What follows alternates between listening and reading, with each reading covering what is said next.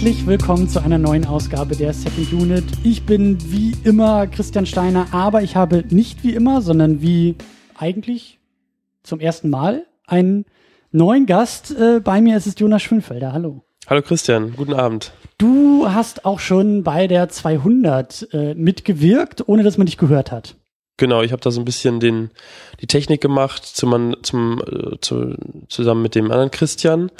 Und mhm. ähm, ja, für den Livestream war ich verantwortlich und die Audioaufzeichnung. Und du warst auch der gute Geist, der bei der Oscars-Unit äh, mir im Vorfeld gezeigt hat, welche Knöpfe man hier wo drücken muss, damit auch sowas wie ein Live-Podcast möglich ist. Deswegen warst du eigentlich schon in der Sendung, ohne in der Sendung zu sein. Aber jetzt, jetzt so richtig.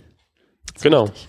Und äh, ganz besonders wichtig und richtig ist, dass du hierbei bist, weil wir äh, jetzt gerade eben, äh, wirklich erst vor ein paar Minuten liefen die Credits, den Film Snowden gesehen haben aus dem Jahr 2016.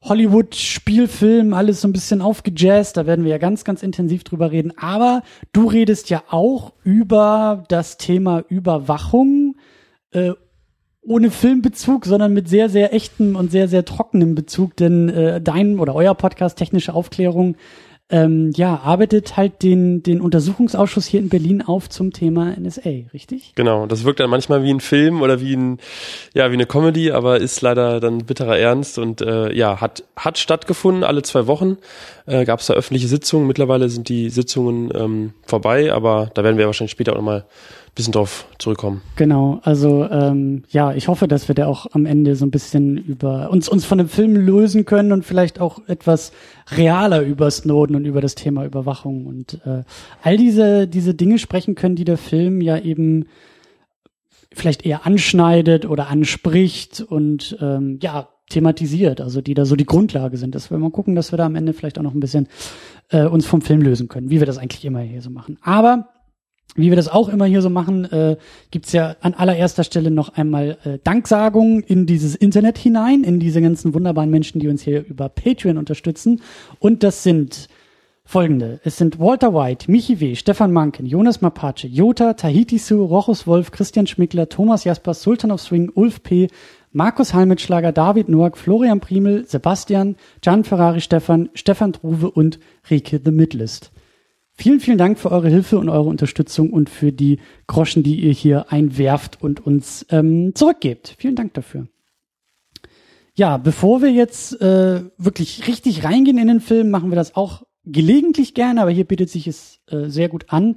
Wir nennen es Vorverständnis. Das ist so ein bisschen die Frage, wie sind wir eigentlich zu diesem Film gekommen? Warum ist der Film vielleicht auch in der Sendung? Ähm, wann haben wir ihn geguckt, mit welchen Erwartungen, mit welchen Ideen, wie sind wir halt rein in den Film. Und da interessiert mich deine Meinung als allererste. Du hast den Film nämlich damals zum Kinostart schon geguckt. Der lief, glaube ich, im November 2016, Oktober, irgendwie sowas, Herbst. Genau, ich kriege das Datum jetzt, oder den Monat auch nicht mehr ganz zusammen, aber es war letztes Jahr auf jeden Fall. Genau, da war ich ähm, mit Teile mit Teilen des Podcast-Teams von unserem äh, technische Aufklärung Podcast dann im Kino. Das war auch so eine, ja, so eine Art Premiere oder wo dann ähm, danach noch so eine Podiumsdiskussion im Kino stattfand. Genau, und ähm, davor, ähm, können wir, denke ich mal, auch drüber sprechen, ist, äh, gab es ja schon die Doku, den Dokumentarfilm Citizen 4. Mhm. Der kam ja 2014 raus von Laura Poitras, ähm, die ja auch im, jetzt im Spielfilm natürlich eine Rolle spielt, mhm. die ja mit Snowden ja schon äh, von Anfang an sozusagen eine der Journalisten war, die Kontakt mit ihm hatte von Anfang an. Genau. Und stimmt, 2014, ich jetzt, ja, stimmt, 13 waren ja die Ereignisse, 14 ist dann der Film rausgekommen, den habe ich äh, damals auf dem Doc-Festival gesehen.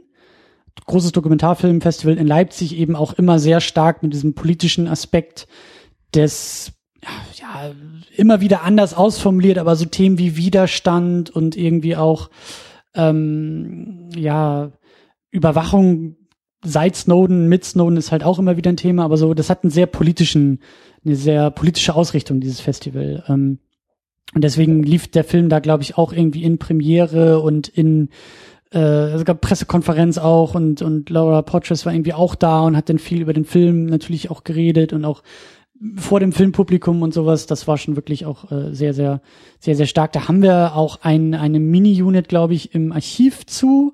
Als ich ihm damals auf dem Festival war, habe ich gerade diesen Film dann nochmal extra rausgegriffen und äh, ein bisschen darüber was gemacht, den ich sehr stark finde. Also ähm, den, den habe ich damals, ich, ich habe ihn, glaube ich, nur einmal geguckt, aber damals da im Kino gesehen und der ist, mag man kritisieren, wie man will, wie die Amerikaner ihre Dokus machen, aber ähm, ich finde, dass der Film war jederzeit dem Thema angemessen. Er war sehr spannend, also der Dokumentarfilm sehr spannend mit sehr treibender Musik. Der, der hat eigentlich schon Dinge vorweggenommen, so von der Inszenierung her, die wir jetzt hier in dem Spielfilm sehen, nämlich so diesen Thriller-Aspekt. Also haben wir ja vorhin bei der Sichtung auch so ein bisschen drüber geredet, da gab es dann ja echt so absurdeste Momente, weil also sie hat ja sofort dann irgendwie die Kamera aufgebaut und sie haben ja im Hotelzimmer in Hongkong gesessen und da dann, da, darüber hat sie ja dann die Reportage gemacht, wie eben diese Informationen auch ausgetauscht wurden und auf einmal geht irgendwie der Feueralarm in diesem Hotel irgendwie los, glaube ich, irgendwie drei Tage nachdem sie da schon irgendwie voll zugange sind und alle gucken sich im Raum sehr verstört an und fragen sich gerade,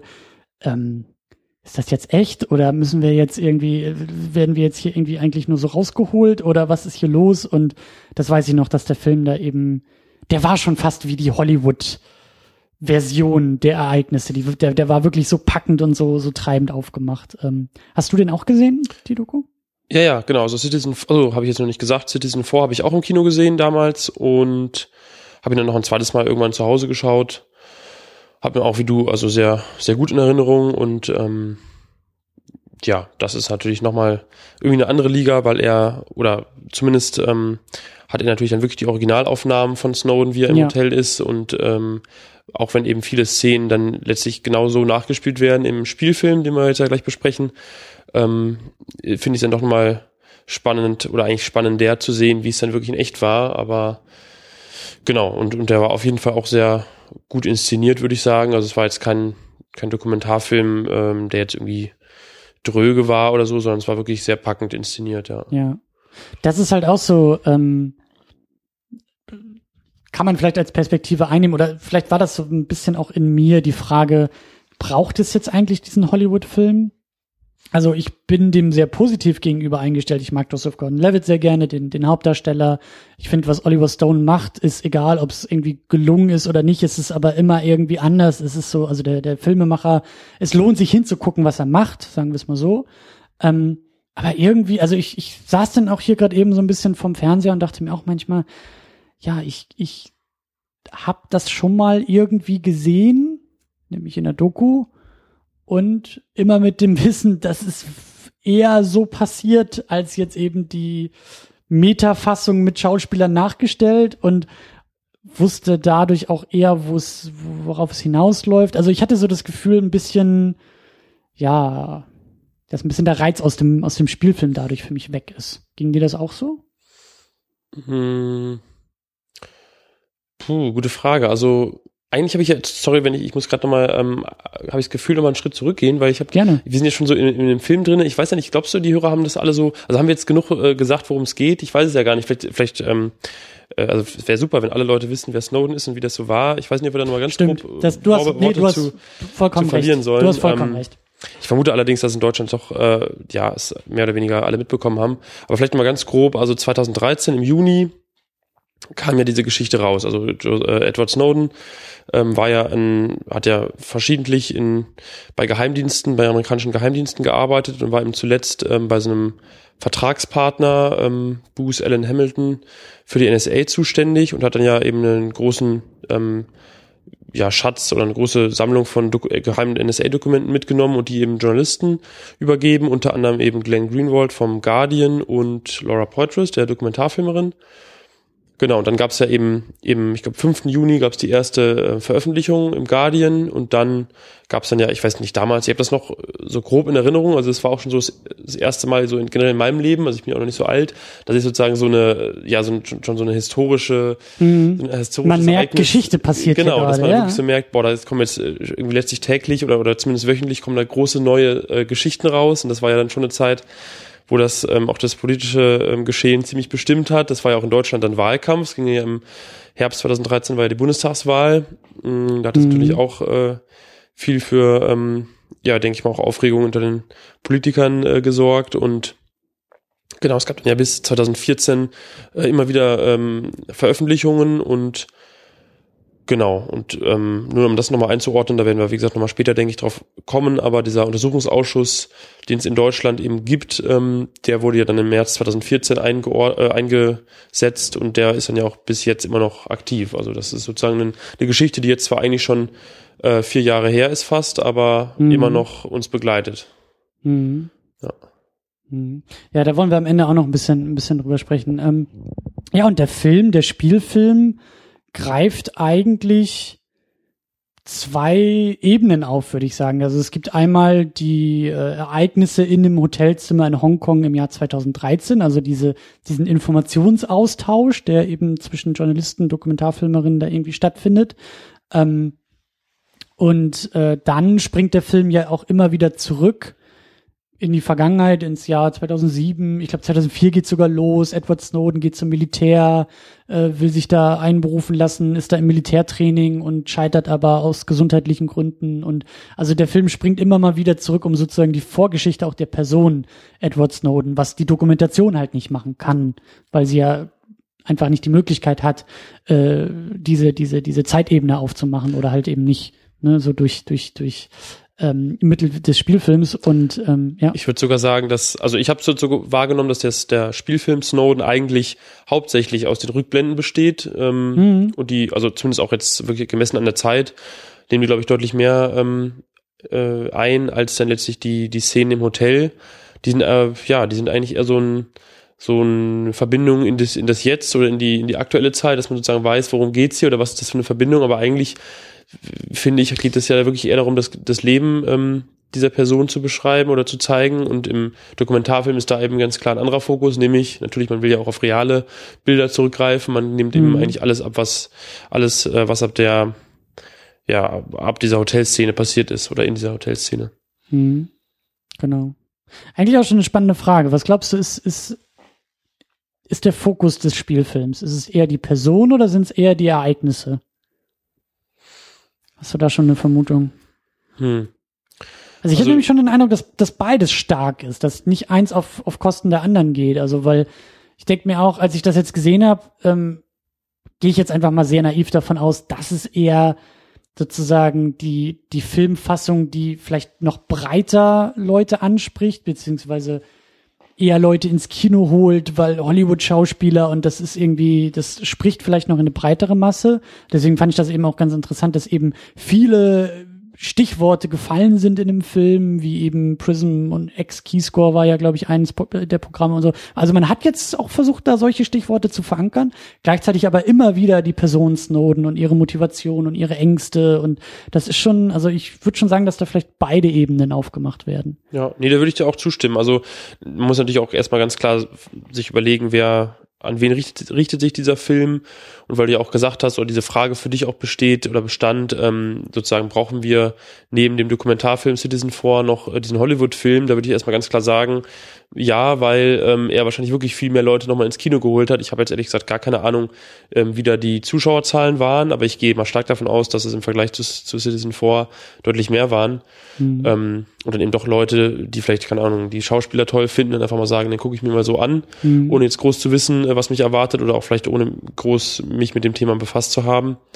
Und ähm, allein das, denke ich, ist schon, schon sinnvoll und ja, ich würde da eigentlich auch zustimmen, dass das, ähm, glaube ich, eine ganz gute Mischung ist aus Pers die Person Snowden zeigen, das Leben zeigen und auch so zu versuchen, ähm, diesen, diesen Wandel bei ihm zu zeigen, weil was der Film jetzt ja nicht macht ähm, und sicherlich auch falsch wäre, ist zu sagen, äh, Snowden war von Anfang an ein Überwachungsgegner oder ähm, er war jetzt von Anfang an jemand, der oder oder gar zum Beispiel, was ihn ja vielleicht auch Leute vorwerfen, er wäre irgendwie, will sein Land irgendwie ähm, äh, will sein Land schädigen, sondern das ähm, sagt Oder er, sich selbst profilieren, genau, so den Eindruck genau. hatte ich jetzt auch nicht, zumindest in dem das, Film. Ja, würde ich auch sagen, macht der, zeigt ja. der Film nicht, aber zeigt eben auch, dass er am Anfang ja schon erstmal dahinter steht und äh, da jetzt ja nicht, ähm, also geht er ja freiwillig hin und sieht da ja sehr viele Vorteile und das entwickelt sich dann einfach im Laufe seines Lebens durch die Fragen, die ihm dann letztlich nicht, nicht vernünftig beantwortet werden, die er dann aber zu diesem Geheimdienstkomplex entwickelt und mhm. irgendwann dann einfach sagt, okay, das ähm,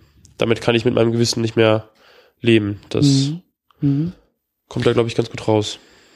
Ja, und der Film endet dann ja, glaube ich, was war das denn? Also am Ende geht's ja ein bisschen schneller wieder, ne? So die, die, die, ähm, ja, das Untertauchen in, in Hongkong und dann versucht er ja nach Ecuador auszureisen und auf dem Weg dahin über Russland, glaube ich, und Kuba war geplant, dann in Ecuador anzukommen, um da dann eben Asyl zu suchen, ist ihm äh, der, was war das, glaube ich, der, der Reisepass irgendwie aberkannt worden von den USA und deswegen ist halt immer noch in ähm, Russland gestrandet und der Film also wir spoilern halt, klar, das Ding ist jetzt auch nicht brandaktuell und im Kino und äh, deswegen, ich meine, die Ereignisse sind auch bekannt, aber ähm, der Film endet dann ja auch auf, auf so einem, auf so einem, ja, auf, auf diesem Status quo.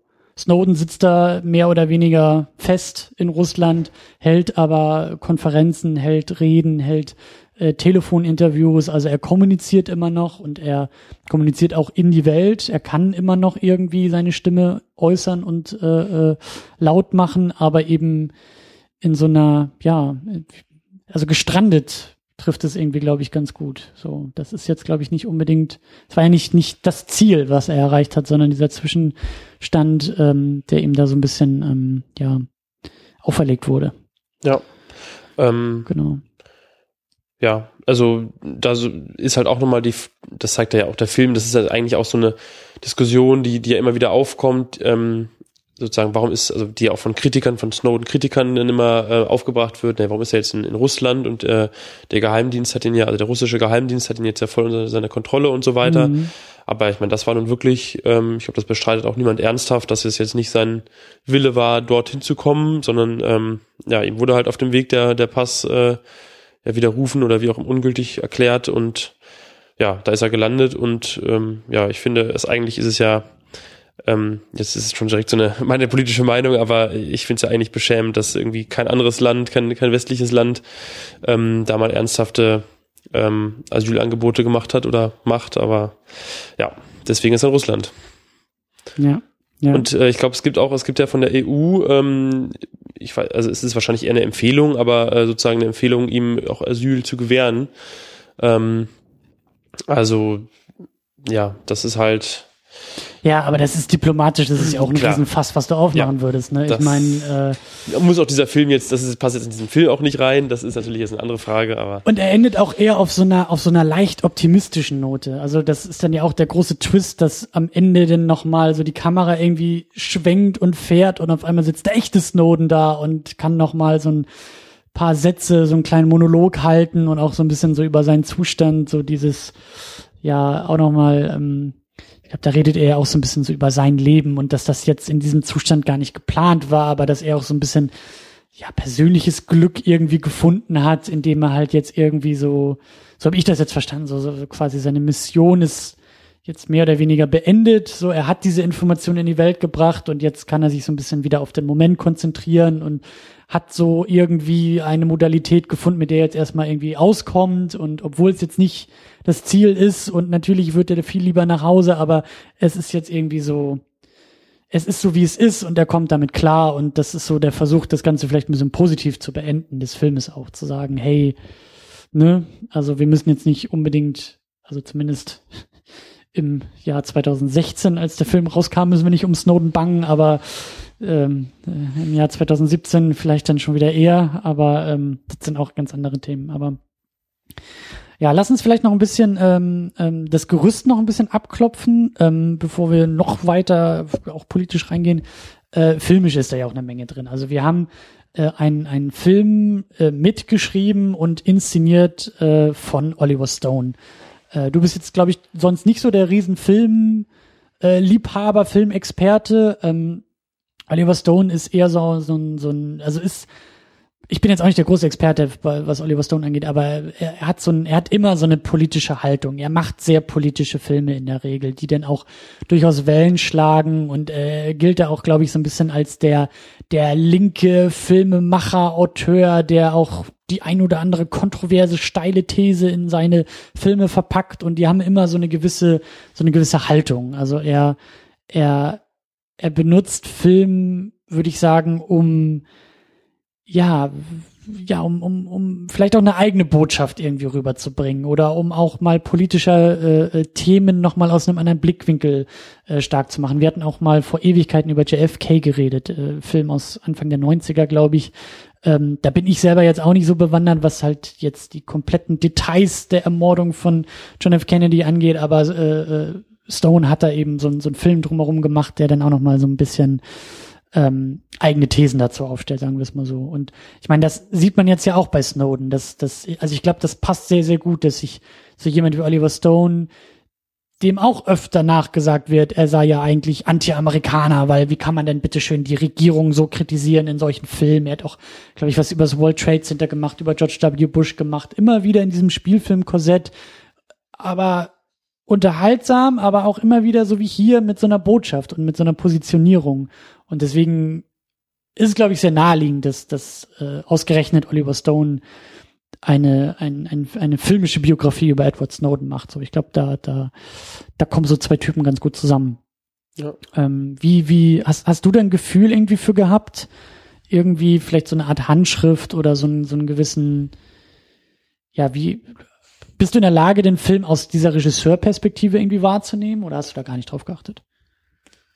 Ich glaube, es fällt mir schwer. Also du hast auf jeden Fall schon, du hast es ja schon gesagt, also ich kenne mich mit Oliver Stone ähm, gar nicht aus. Das ist tatsächlich der einzige Film von ihm, den ich gesehen habe. Und ähm, mhm ich finde das generell immer sehr schwierig. Ich finde das auch mal, ähm, wenn ich, also ich höre jetzt ja ähm, nur ausgewählte Episoden bei euch, weil ich auch in letzter Zeit, also in den letzten Jahren irgendwie viel zu wenig zum Filme gucken komme. Ähm, aber äh, finde es immer beeindruckend, wenn, wenn ihr oder auch andere Leute dann so Filme auseinandernehmen.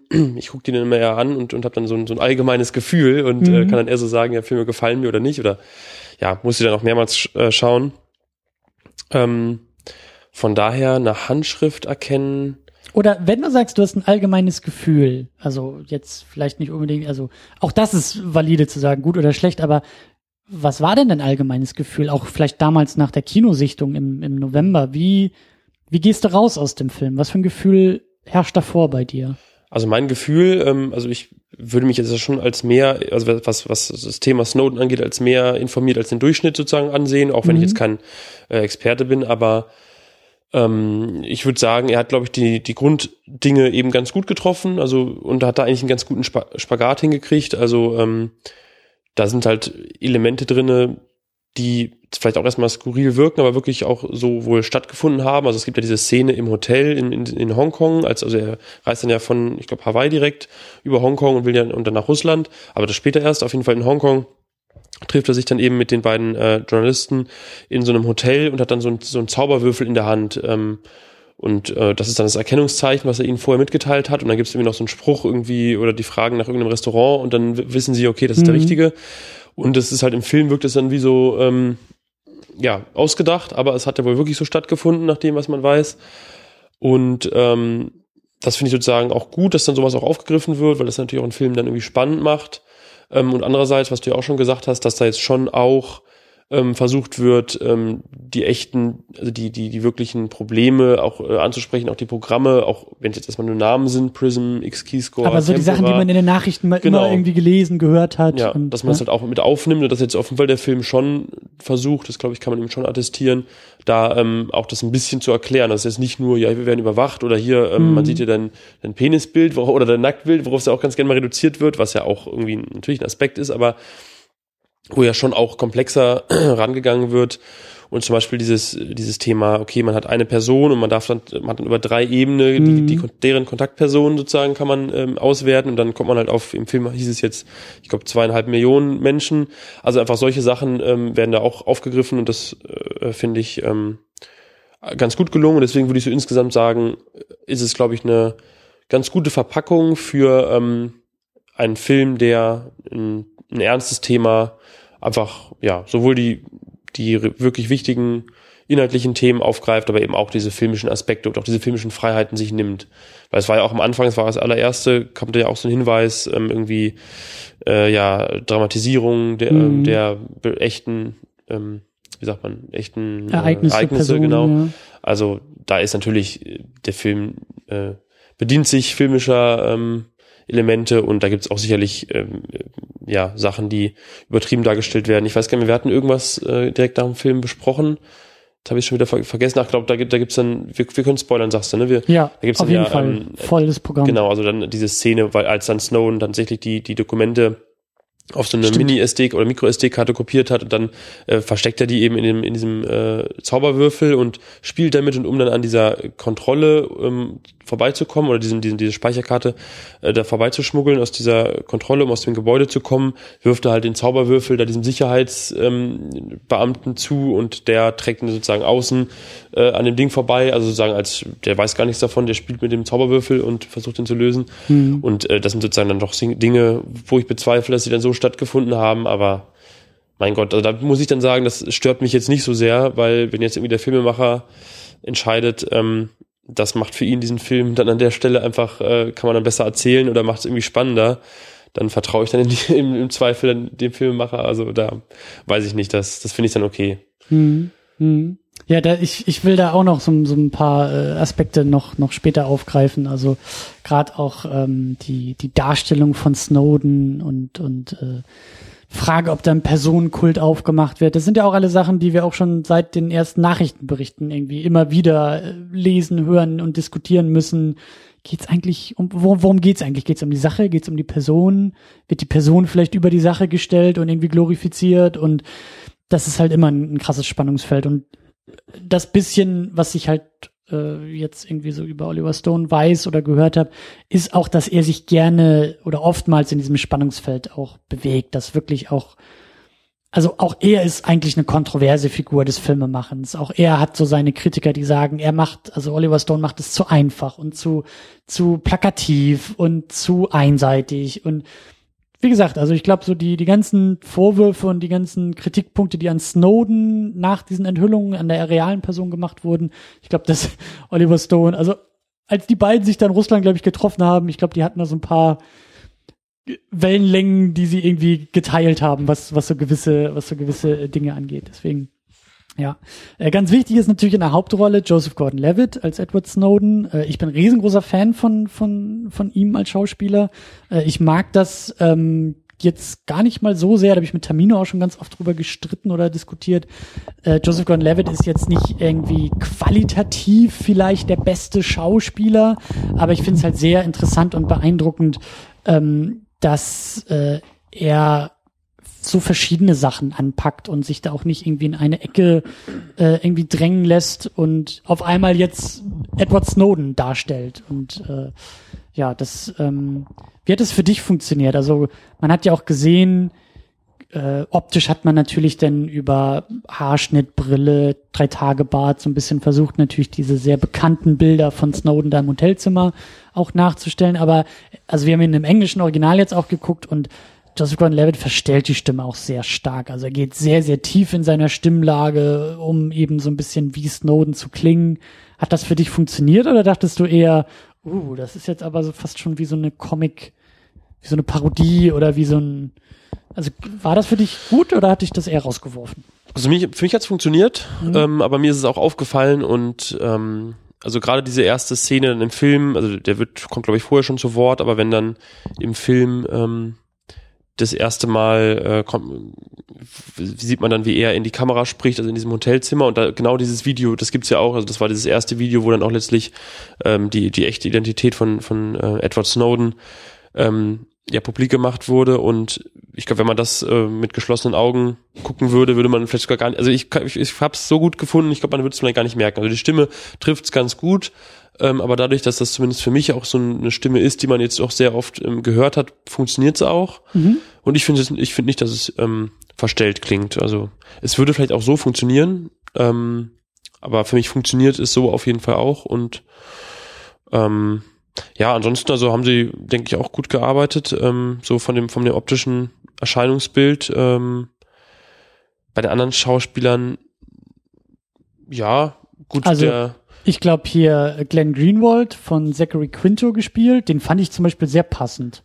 Also ich habe jetzt, glaube ich, nicht so sehr den Bezug wie du zu den zu den Personen, zu der Materie. Ich kenne eher so grob ein paar Bilder, ähm, aber so als als Laie, als Außenstehender war das schon so, dass ich dachte, ja, das passt schon irgendwie, kommt schon irgendwie hin. also man, also da würde ich auf jeden Fall auch sagen, man merkt auf jeden Fall auch, dass der entsprechend ausgewählt wurde und es passt auch. Also da, ich finde, da ist die, der Unterschied zum, zum realen Glenn Greenwald fast noch deutlicher, aber es funktioniert. Und bei den anderen wüsste ich es jetzt auch nicht, da habe ich jetzt auch kein genaues Bild im Kopf. Ich habe um zum Beispiel auch kein Bild vor Augen, was jetzt die Freundin, wie, wie, wie die ja. Freundin von Edward Snowden ja. aussieht. Also ähm, wird hier jetzt gespielt von Shailene Woodley, die aus diesen Divergent-Filmen eher bekannt ist oder sein könnte, aber mir jetzt auch nicht irgendwie so äh, äh, bekannt war.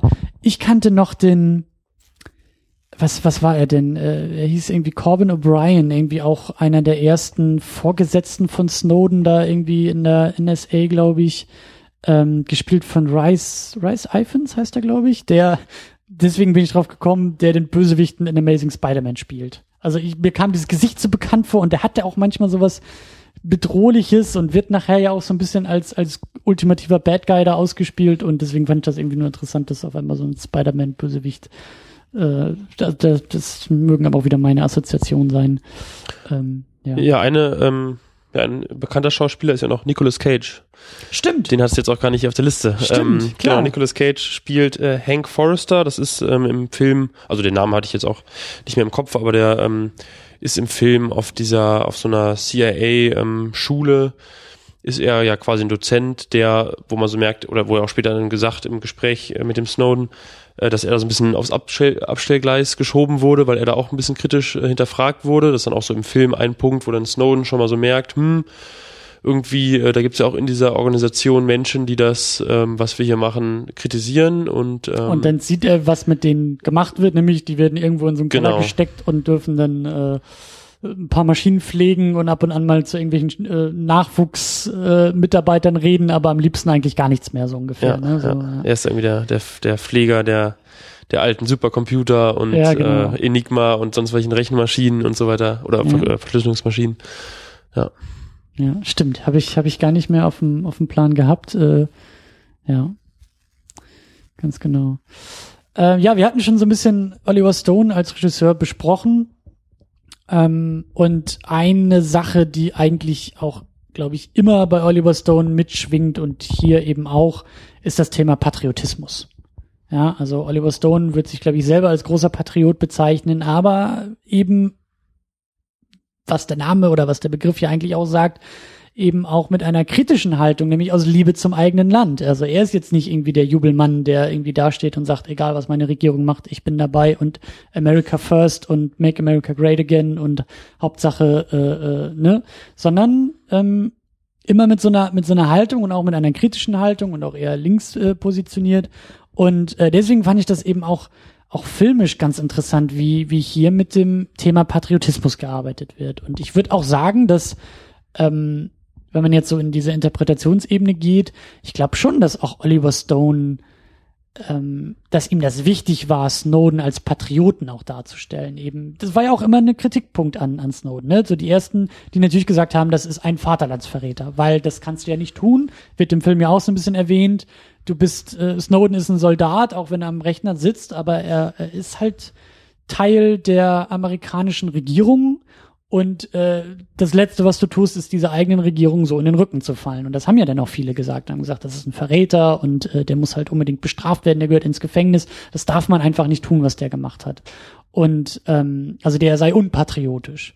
Und äh, Oliver Stone sagt, finde ich, auf seine Art und Weise, nein, das ist halt auch Patriot. Das ist noch eher Patriotismus, eben nicht unkritisch mit dem eigenen Land umzugehen, sondern dann im Moment des, des Widerspruchs auch eben also das ist ja eigentlich auch immer so das große Thema der USA und äh, viele hauen zurecht äh, ja genau in diese Kerbe und sagen, wie, wie, wie können die USA irgendwie Freiheit in die Welt verkaufen wollen, aber gleichzeitig äh, Unfreiheit irgendwie, äh, also Freiheit propagieren, aber Unfreiheit irgendwie pflegen über solche Systeme und solche Überwachungssysteme. Und ähm, ja, wie gesagt, also Patriotismus ist ein großes Thema und zeigt sich ja auch gleich, ähm, was ich auch glaube ich, vorher gar nicht so sehr wusste, aber dass Snowden auch wirklich im Militär gedient hat. Der hat sich nach 9-11, ich glaube 2003, 2004 oder so war das jetzt hier im Film, hat der sich beim Militär einschreiben lassen. Glaube ich sogar zum Irakkrieg. In der Zeit des Irakkriegs müsste das gewesen sein. Wäre es dann, ja genau. Ich habe auch 2004 hier stehen. Ähm, war mir jetzt auch, hatte ich jetzt auch nicht mehr so auf dem, auf dem Schirm, ehrlich gesagt. Ähm, und ähm, was mir dann noch einge oder was mir da aufgefallen ist, ich hatte sofort, ich hatte mich kürzlich ähm, Hacksaw Ridge gesehen Mhm. und da hatte ich sofort irgendwie die Assoziation. Also das, obwohl er natürlich auch in einer ganz anderen Zeit spielt. Ähm, also Hacksaw Ridge, weiß gar nicht, ob es hier im Podcast hattet schon, genau. In der Oscar-Geschichte so ganz kurz mal angedeutet. Ich den nämlich auch gesehen, weil der ja für, den- für den besten Film nominiert war.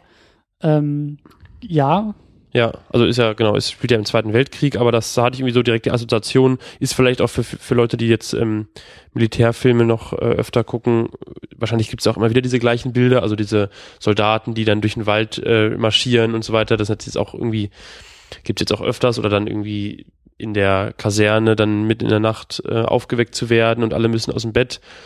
Und da ist dann ja diese Szene im Film, wo dann Snowden aus dem Bett springt und dann sich dabei ähm, die Beine bricht.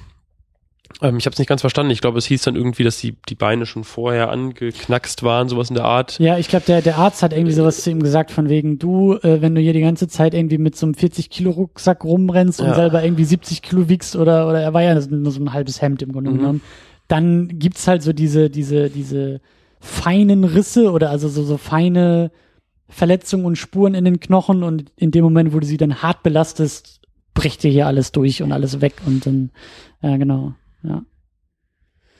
Ja, aber das ist halt eben, ne, also schon, schon interessant und eben auch wichtig für Stone zu sagen, das ist jetzt hier nicht irgendwie der, der, also ja, ihm fehlt vielleicht manchmal irgendwie das Tageslicht und hahaha, der lustige Hacker mit der sehr weißen Haut, aber er ist halt nicht der, der, also er war da drin, er ist da drin, er ist im Militär auch ja so ein bisschen dann, äh, also er wollte immer dem Land dienen. Und äh, das war ihm halt wichtig. Und äh, dann aber irgendwann, ja, also aus dieser Haltung und auch aus dieser Position ist dann auch eben dieser, dieser, dieses Whistleblowing entstanden. Und ähm, Ähm, fällt mir gerade so ein, das ist, ist beim Film nicht aufgefallen, aber jetzt gerade so beim Nachdenken zum Thema Patriotismus, es gibt ja im Film zwei Szenen, wo ähm, er so einen Lügendetektortest machen muss und da gibt, wird er verschiedene Fragen gefragt und eine Frage ist dann auch, ähm, sind die Vereinigten Staaten das beste Land auf der Welt? Und ähm, man sieht dann immer so den Ausschlag so ein bisschen auf der Lügendetektorkurve. Man weiß zwar nicht genau, was heißt das jetzt, aber man kann es so denken. Und ähm, da meine ich äh, gesehen zu haben, dass so bei dem ersten, äh, bei der Hm. ersten Befragung, da war sozusagen alles, also auf diese Antwort, auf diese Frage, ist Amerika ähm, das beste Land in der Welt? Also er antwortet in beiden Fällen mit Ja, aber beim ersten gibt es sozusagen keinen Ausschlag und ich glaube beim bei dem zweiten äh, Test, der dann eben schon so gegen Ende seiner Karriere im Geheimdienst ähm, stattfindet, da gibt's dann so einen kleinen, äh, so eine, So eine kleine, kleine Schwank, Bewegung, genau. ja, und da merkt man schon, stimmt. so, das ist so vielleicht so, ein- so ein Zeichen, äh, da kann er vielleicht nicht mehr äh, hundertprozentig mit Ja auf antworten auf diese Frage. mhm. Ähm, ja, ist mir jetzt gerade nur so eingefallen. Mhm. Äh, ich gibt dann auch noch so, ein- so ein paar andere Zeichen. Also der, der, der, der Film scheut sich auch nicht davor, in Dialogen, in, in Sätzen äh, wirklich, ich finde es sehr pointiert. Man kann vielleicht auch sagen, sehr, sehr platt, aber meistens hat es funktioniert, einfach auch in Dialogen so einzelne Sätze rauszuhauen. Wirklich so Sätze, die kannst du dir eigentlich, da kannst du mitschreiben, die kannst du dir über den Kühlschrank kleben, äh, die, die, die, da willst du eigentlich 20 Mal am Tag drauf gucken, weil die so gut sind und weil die so sitzen. Und ein so Satz, der eben, glaube ich, ähm, ich weiß schon gar nicht mehr wann das irgendwie, aber ich glaube zu Snowden wird's irgendwie gesagt, sowas irgendwie so sinngemäß, you don't have to agree with politicians to be a patriot. Mhm. Ja, also du den, musst den nicht den. Politikern irgendwie zustimmen, um irgendwie dein, dein Land zu lieben. Und das ist halt genau, ich glaube, das ist so Oliver Stones Prinzip. So, und dafür wird er, kriegt er halt auch öfter mal auf den Sack. Ne? Weil das das macht man ja nicht. Man muss ja immer irgendwie alles abnicken, was die eigene Regierung da so tut. Ähm, ich habe mich auch gefragt, ich bin wirklich jetzt nicht so in, in, in äh, auch was, was das deutsche politische Spektrum angeht. Ich gucke tatsächlich eher in die USA. Aber ähm, ich glaube, sozusagen Oliver Stones, also in den USA ist er, glaube ich, wirklich sehr weit links eingeordnet. Ich glaube, das wäre hier in Deutschland viel gemäßigter. Ich glaube, dass die Amerikaner haben ja sowieso ein bisschen verkürzeres Spektrum, was die Lage angeht. Ja, also da werden ja Bernie Sanders wird als Socialist bezeichnet und hier wird so, glaube ich, sagen, ja, in einem guten Jahr könnte der auch mit der SPD irgendwie Wahlkampf machen und ähm, das ist halt irgendwie bei denen alles ein bisschen verschobener. Deswegen, ähm, ja, aber gut. Ähm, ja, Patriotismus, da waren wir, da waren wir, da kamen wir her. Ähm, teilweise finde ich auch durchaus dick aufgetragen. Also es gibt wirklich so ein paar Momente, da schwillt denn die Musik noch mal so ein bisschen mehr an zu so einer leichten Fanfare, gerade am Ende, als Snowden da irgendwie in seinem wirklich sehr hell ausgeleuchteten Zimmer sitzt und noch mal so eine kleine so eine kleine Rede vor so einem studentischen Plenarsaal hält, so über die Freiheit und so. Das war dann schon manchmal echt ein bisschen dick aufgetragen, fand ich. Also da ist es mir Fall auch mit der Musik, äh, mit dem Einsatz der Musik aufgefallen, wobei ich im vorher nämlich so das Gefühl hatte, dass es echt relativ spärlich damit umgegangen wurde. Ich weiß nicht, wie du es wahrgenommen hast, aber mhm. ich hatte das Gefühl, Musik wurde wenig eingesetzt oder eben wenn dann wirklich nur sehr pointiert an gewissen Stellen. Mhm. Ja.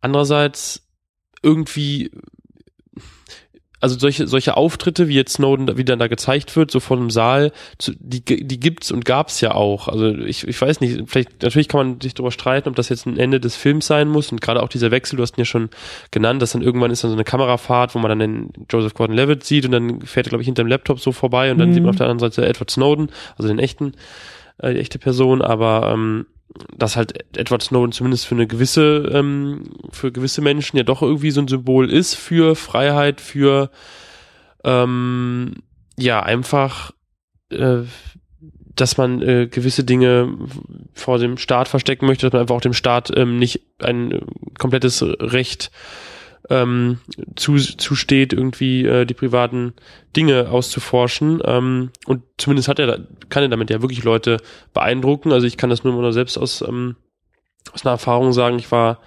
ähm, zwischen den Jahren, also letztes Jahr, ähm, zwischen Weihnachten und Silvester wieder auf dem Chaos Communication Congress. Das ist ja so ein großer Hacker-Kongress vom Chaos Computer Club, der immer äh, einmal im Jahr stattfindet, ähm, mit über 10.000 Teilnehmern. Und da gab es dann auch einen Vortrag ähm, eigentlich auch zum Untersuchungsausschuss von André und äh, Anna von Netzpolitik.org. Auf jeden Fall gab es am Ende so eine Überraschung, eben auch Edward Snowden als Gast. Der hat dann da letztlich nur ein Statement von fünf bis sieben Minuten vorgelesen. Aber da hat man auch wieder so gemerkt, und ich meine, das muss man wohl sagen, das ist jetzt ja schon dreieinhalb Jahre her, mhm. äh, dass Snowden äh, auf die Bühne sozusagen getreten ist, auf die Weltbühne. Aber das hat schon so ein, so ein Saal dann auch, äh, zumindest die Leute, die dann da drinnen waren, schon auch so, ähm, glaube ich, beflügelt und ich merke dann auch selber, boah, das ist irgendwie, da ist man, äh, ist das irgendwie was Besonderes. So, von daher, lange Rede, kurzer Sinn. Ähm, ja, ich, vielleicht, vielleicht ist es auch gerechtfertigt, weil er, mhm. weil er das ja auch sozusagen in der Realität schafft. Mhm. Ja. Aber eigentlich auch immer eine Frage bei Oliver Stone. Ähm, ist das vielleicht auch, also ist das zu platt? Ist das zu reißerisch? Wird er der Sache gerecht? Ähm, hattest du das Gefühl, dass eben ja manchmal dann doch sozusagen der Filmemacher in den Vordergrund tritt und sagt, das ist jetzt auf super Spannung. Konkretes Beispiel.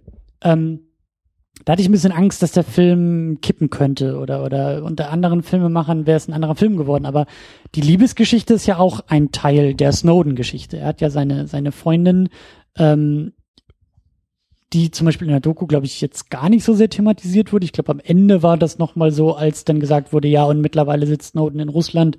Ich glaube, da wurde kurz nochmal irgendwie so zwei Sätze zu der Freundin irgendwie gesagt, aber die war eigentlich gar kein, gar keine Protagonistin äh, in der Dokumentation. Hier schon eher. Also hier geht's eben auch darum, wie die beiden sich dann irgendwie kennenlernen und verlieben und in diese, diese Beziehung auch drunter leidet. Snowden, der ähm, immer gestresster wird und auch paranoid wird, weil er ja eigentlich weiß, was wirklich los ist, wenn die Freundin da wirklich irgendwelche Nacktfotos verschicken will oder einfach nur irgendwie telefoniert und er klebt dann irgendwie den Laptop, die Kamera zu und sowas. Ne? Ja, aber, also, ja, aber am Anfang ähm, ist es, also vor allem zeigt sie ja diesen Gegensatz, oder sie stellt ja so einen Gegensatz zu ihm dar. Auch politisch? Genau, das, das meine ich. Also ähm, dafür hat sie, denke ich mal, auf jeden Fall, ähm, also diese Rolle hat sie im Film halt, weil äh, sie lernen sich dann ja kennen und gehen dann auch so vom Capitol Hill da in, in, in Washington DC, machen so einen Spaziergang mhm. und dann kommen sie an so einer Demo vorbei, die dann auch gegen den Irakkrieg sind und, und sie unterschreibt dann da irgendwie bei so einem, bei so einer Petition, Petition und, ja. und Edward Snowden sagt dann will er nicht und dann kommen sie in die Diskussion und dann meinte er zum Beispiel auch, ähm, irgendwie maybe you don't have to believe everything uh, that's said in the liberal media oder sowas. Also man muss nicht alles in den liberalen Medien glauben. Mhm. Ähm, also wo er ganz klar diese skeptische Rolle ähm, hat, was sozusagen, also was alles staatskritische angeht und er eher auf der Seite des, des Staates ist oder der Regierung, die ja damals auch noch Bush war und ähm, im Laufe des Films ändert sich das aber halt. Also die, dann gibt's dann irgendwann eine Szene, wo es dann äh, offensichtlich der Wahlabend äh, 2008 ist, als Mhm. äh, Barack Obama gewählt wird und äh, seine Freundin offensichtlich auch eine Unterstützerin ist und er sich dann aber auch dafür freut und ähm, Meine, meine große Angst war halt, oh nee, jetzt mach das bitte nicht zu so einer Liebesgeschichte und nur weil er so verliebt ist in sie, äh, weißt du, sie wäscht ihm den Kopf und macht ihm schöne Augen und dass er sagt, oh, jetzt bin ich aber auch eher so ein Liberaler und ich mag dich ja ganz gerne und deshalb werde ich jetzt zum Superhelden und rette die USA von innen heraus und äh, weißt du, deine Liebe macht mich zu einem politisch motivierten Menschen so ungefähr.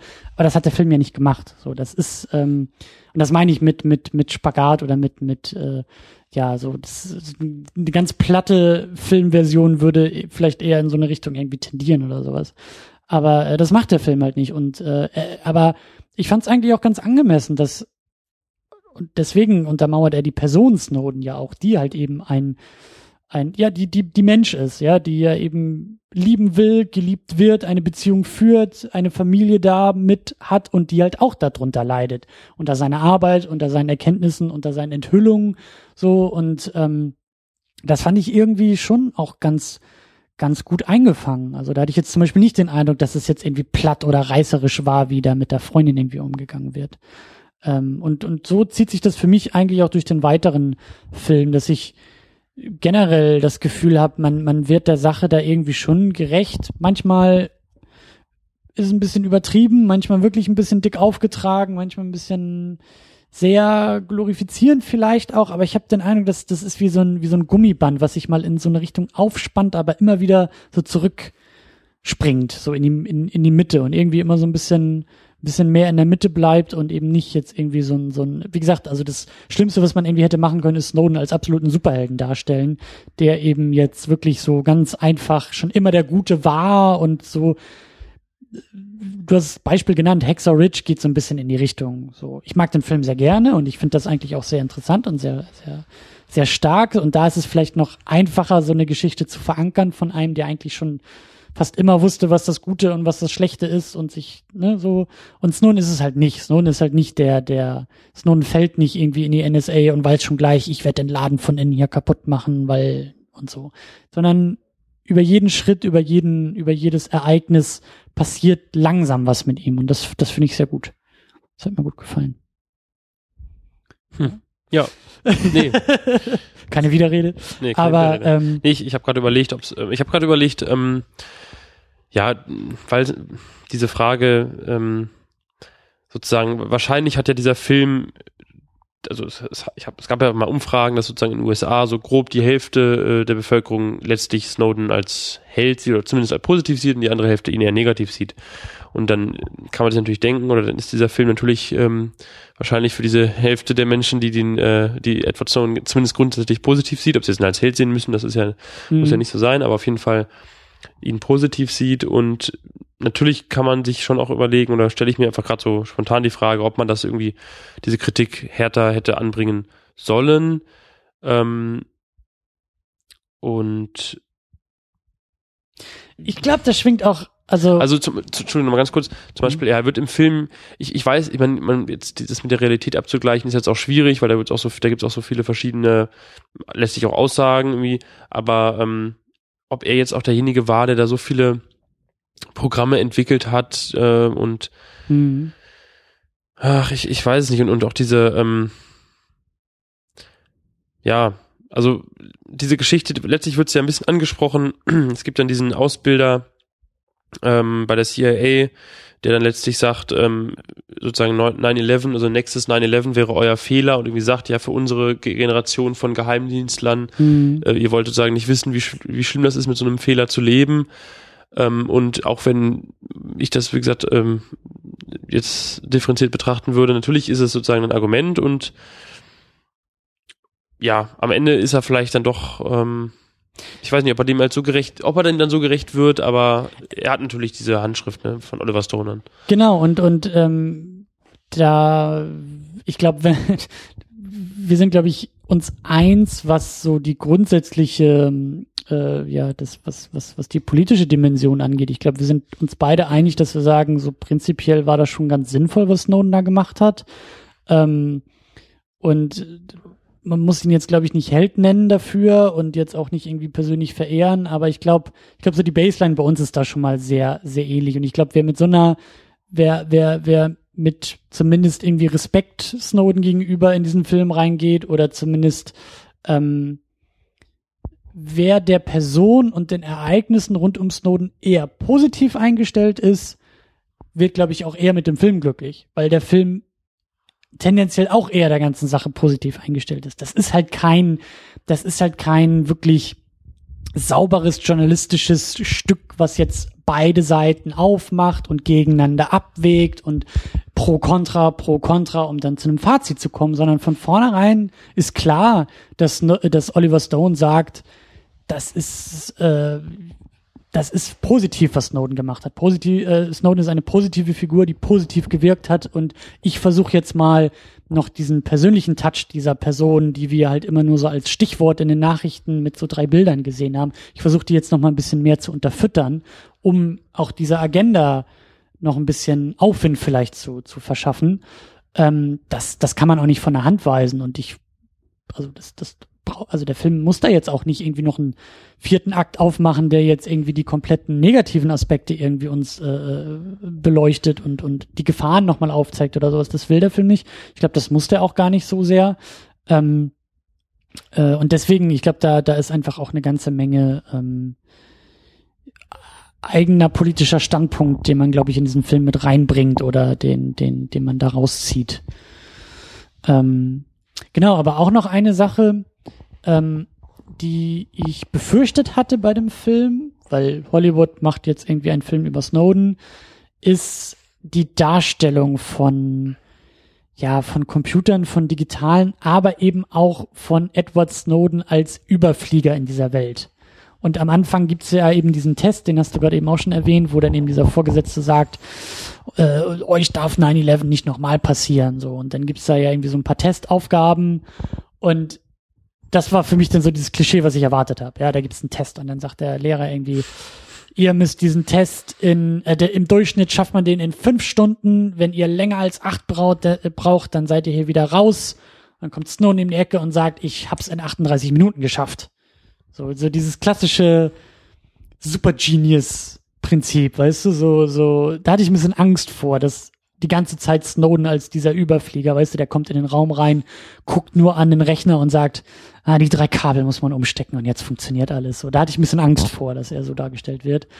Ähm, aber auch da ist vielleicht ein, zweimal so vorgekommen, aber ich hatte halt nicht den Eindruck, dass Snowden da jetzt die ganze Zeit als Super Genius äh, Überflieger, sondern es gibt immer auch Leute um ihn herum, die mindestens genauso viel Ahnung wie, haben wie er und ne, also er ist jetzt nicht der, der, der Superhacker, der, der, ja, der allen so massiv überlegen ist oder sowas. Ja, wobei er selber sich schon auch als sehr wichtig einschätzt. Also jetzt im, im Film ähm, gibt es ja auch eine Szene, wo er dann sagt, ähm, gibt keinen, der mich ersetzen könnte. Genau, so in diese Richtung. Also da ist vielleicht, wird vielleicht auch sozusagen schon diese, letztlich ist es ja auch einfach eine Arbeitswut, die er da hat. Also diese, diese, ähm, obwohl er eigentlich auch gesundheitliche Probleme hat. Also er hat dann da ähm, wird im Film so gezeigt, dass er Ep Ep Epilepsie hat und äh, mhm. äh, dann irgendwie auch seine Pillen oder seine Medikamente wieder absetzt, weil er da halt nicht so gut arbeiten kann mit und dann ähm, eben mhm. sagt, ja, er muss das aber für sein Land tun.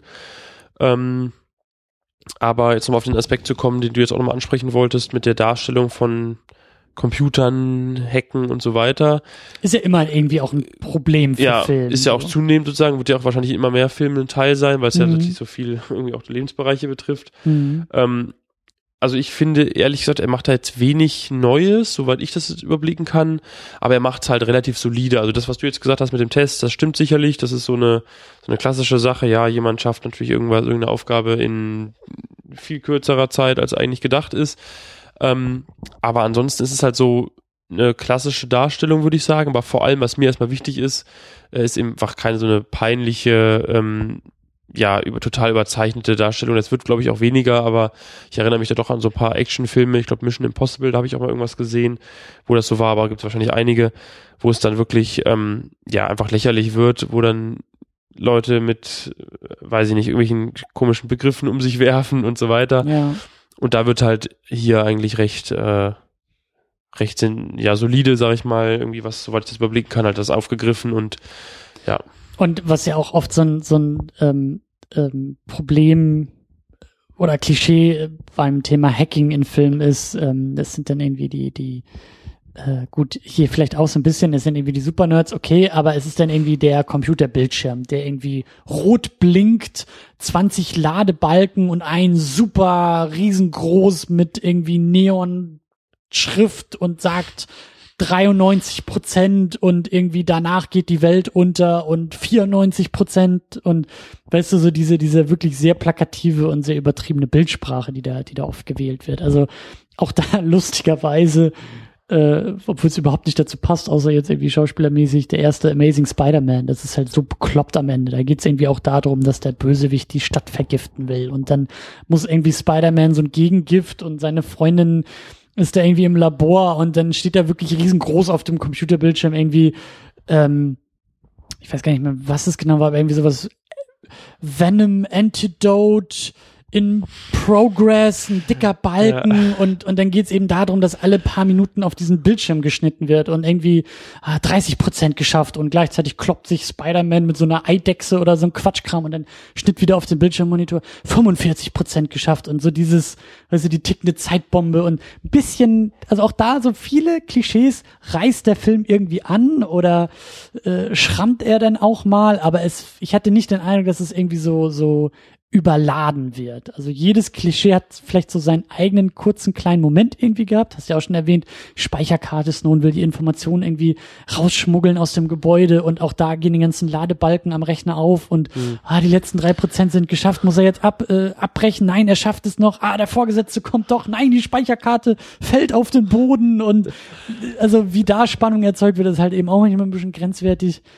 Aber ähm, ja, ich hatte halt nicht den Eindruck, also es ist halt immer schwer, sowas super langweiliges wie ein Computermonitor und Menschen, die auf Computermonitore gucken, filmisch darzustellen, weil das ist halt das Gegenteil von filmisch. Es bewegt sich nichts, es gibt keine, also das ist so langweilig wie Text, ja, deswegen ist kein Film, kein guter Film filmt jetzt erstmal eine Minute lang eine Buchseite, damit du Ruhe, in Ruhe diese Buchseite lesen kannst, sondern es gibt ja so Mittel wie, man filmt mal kurz die Buchseite und dann hörst du halt jemanden diese Seite vorlesen, dann zeigst du, wie die Person dieses Buch gerade liest, weil das viel wichtiger ist als die Information selbst. Und so ähnlich war das hier in dem Film auch teilweise. Ja, es gibt viele Brillenträger, die auf Bildschirme gucken, aber so wenig wie, wie, wie möglich eigentlich gemacht, so wenig wie nötig auch um eben andere Schwerpunkte zu setzen. So und das, ähm, das, äh, ja, das, das fand ich auch ganz gut. Und auch da, ähm, es geht ja auch immer darum, also besonders hier ist ja die große Herausforderung, diese riesengroßen Themen und diese wirklich wahnsinnig trockenen und abstrakten äh, Ereignisse und, und Mechanismen dieser ganzen Überwachungsprogramme hat ja auch lustigerweise da die Journalistin im Film irgendwie gesagt, so wir gehen jetzt zum zwanzigsten Mal nochmal diesen einen Artikel durch, bevor wir ihn veröffentlichen, weil der einfach so trocken ist und so theoretisch, den versteht sowieso keiner. Ne? So, man muss das irgendwie noch besser erklären. Und das, finde ich, schafft der Film teilweise ja auch, indem er irgendwie das fand ich zum Beispiel sehr eindrucksvoll. Da saßen sie in einem Hotelzimmer und hatten dann irgendwie diesen einen Korrespondenten vom Guardian dazugeholt, der ja gar nicht so richtig wusste, so, der kannte Snowden ja noch gar nicht, hatte noch gar keinen Kontakt und kommt dann ja da so ins Zimmer rein und auf einmal hält Snowden ihm wirklich so eine Speicherkarte ins Gesicht. So eine ja. wirklich mini kleine Speicherkarte. Und er sagt einfach nur, da ist alles drauf, was ich irgendwie habe an Informationen. Und halt diesen Gegensatz von, du weißt, das ist eine wahnsinnig große politische Dimension und dann siehst du, dass die auf so ein paar Millimeter großen Speicherstick Platz findet. Das ist, das fand ich zum Beispiel ganz, ganz geil, dass das so ein Gegensatz ist von groß und klein, so. Und das, das, das gehe ich dann auch gerne mit bei so einem Film, dass, dass der Film mir das dann nochmal auf so einfache Mittel zeigt, was er da eigentlich aussagen will. Mhm. Ja. ja. ja. eine andere Variante, die sie noch oder zum, zur Darstellung gewählt haben, die ähm, ist dann so eine Heatmap, die eine Weltkarte, wo dann ähm, sozusagen äh, ja farblich dargestellt wird, wie viele von wie vielen Personen da die NSA ähm, Metadaten äh, abgreift und dann kommt da eben, also das zeigt dann Snowden ähm, seinen Kollegen und die, und da kommt dann halt raus, dass in den USA am allermeisten mhm. von den Bürgern abgeschnorchelt wird und ähm, das sind natürlich so Sachen, das funktioniert dann auch irgendwie, das, das funktioniert ganz gut.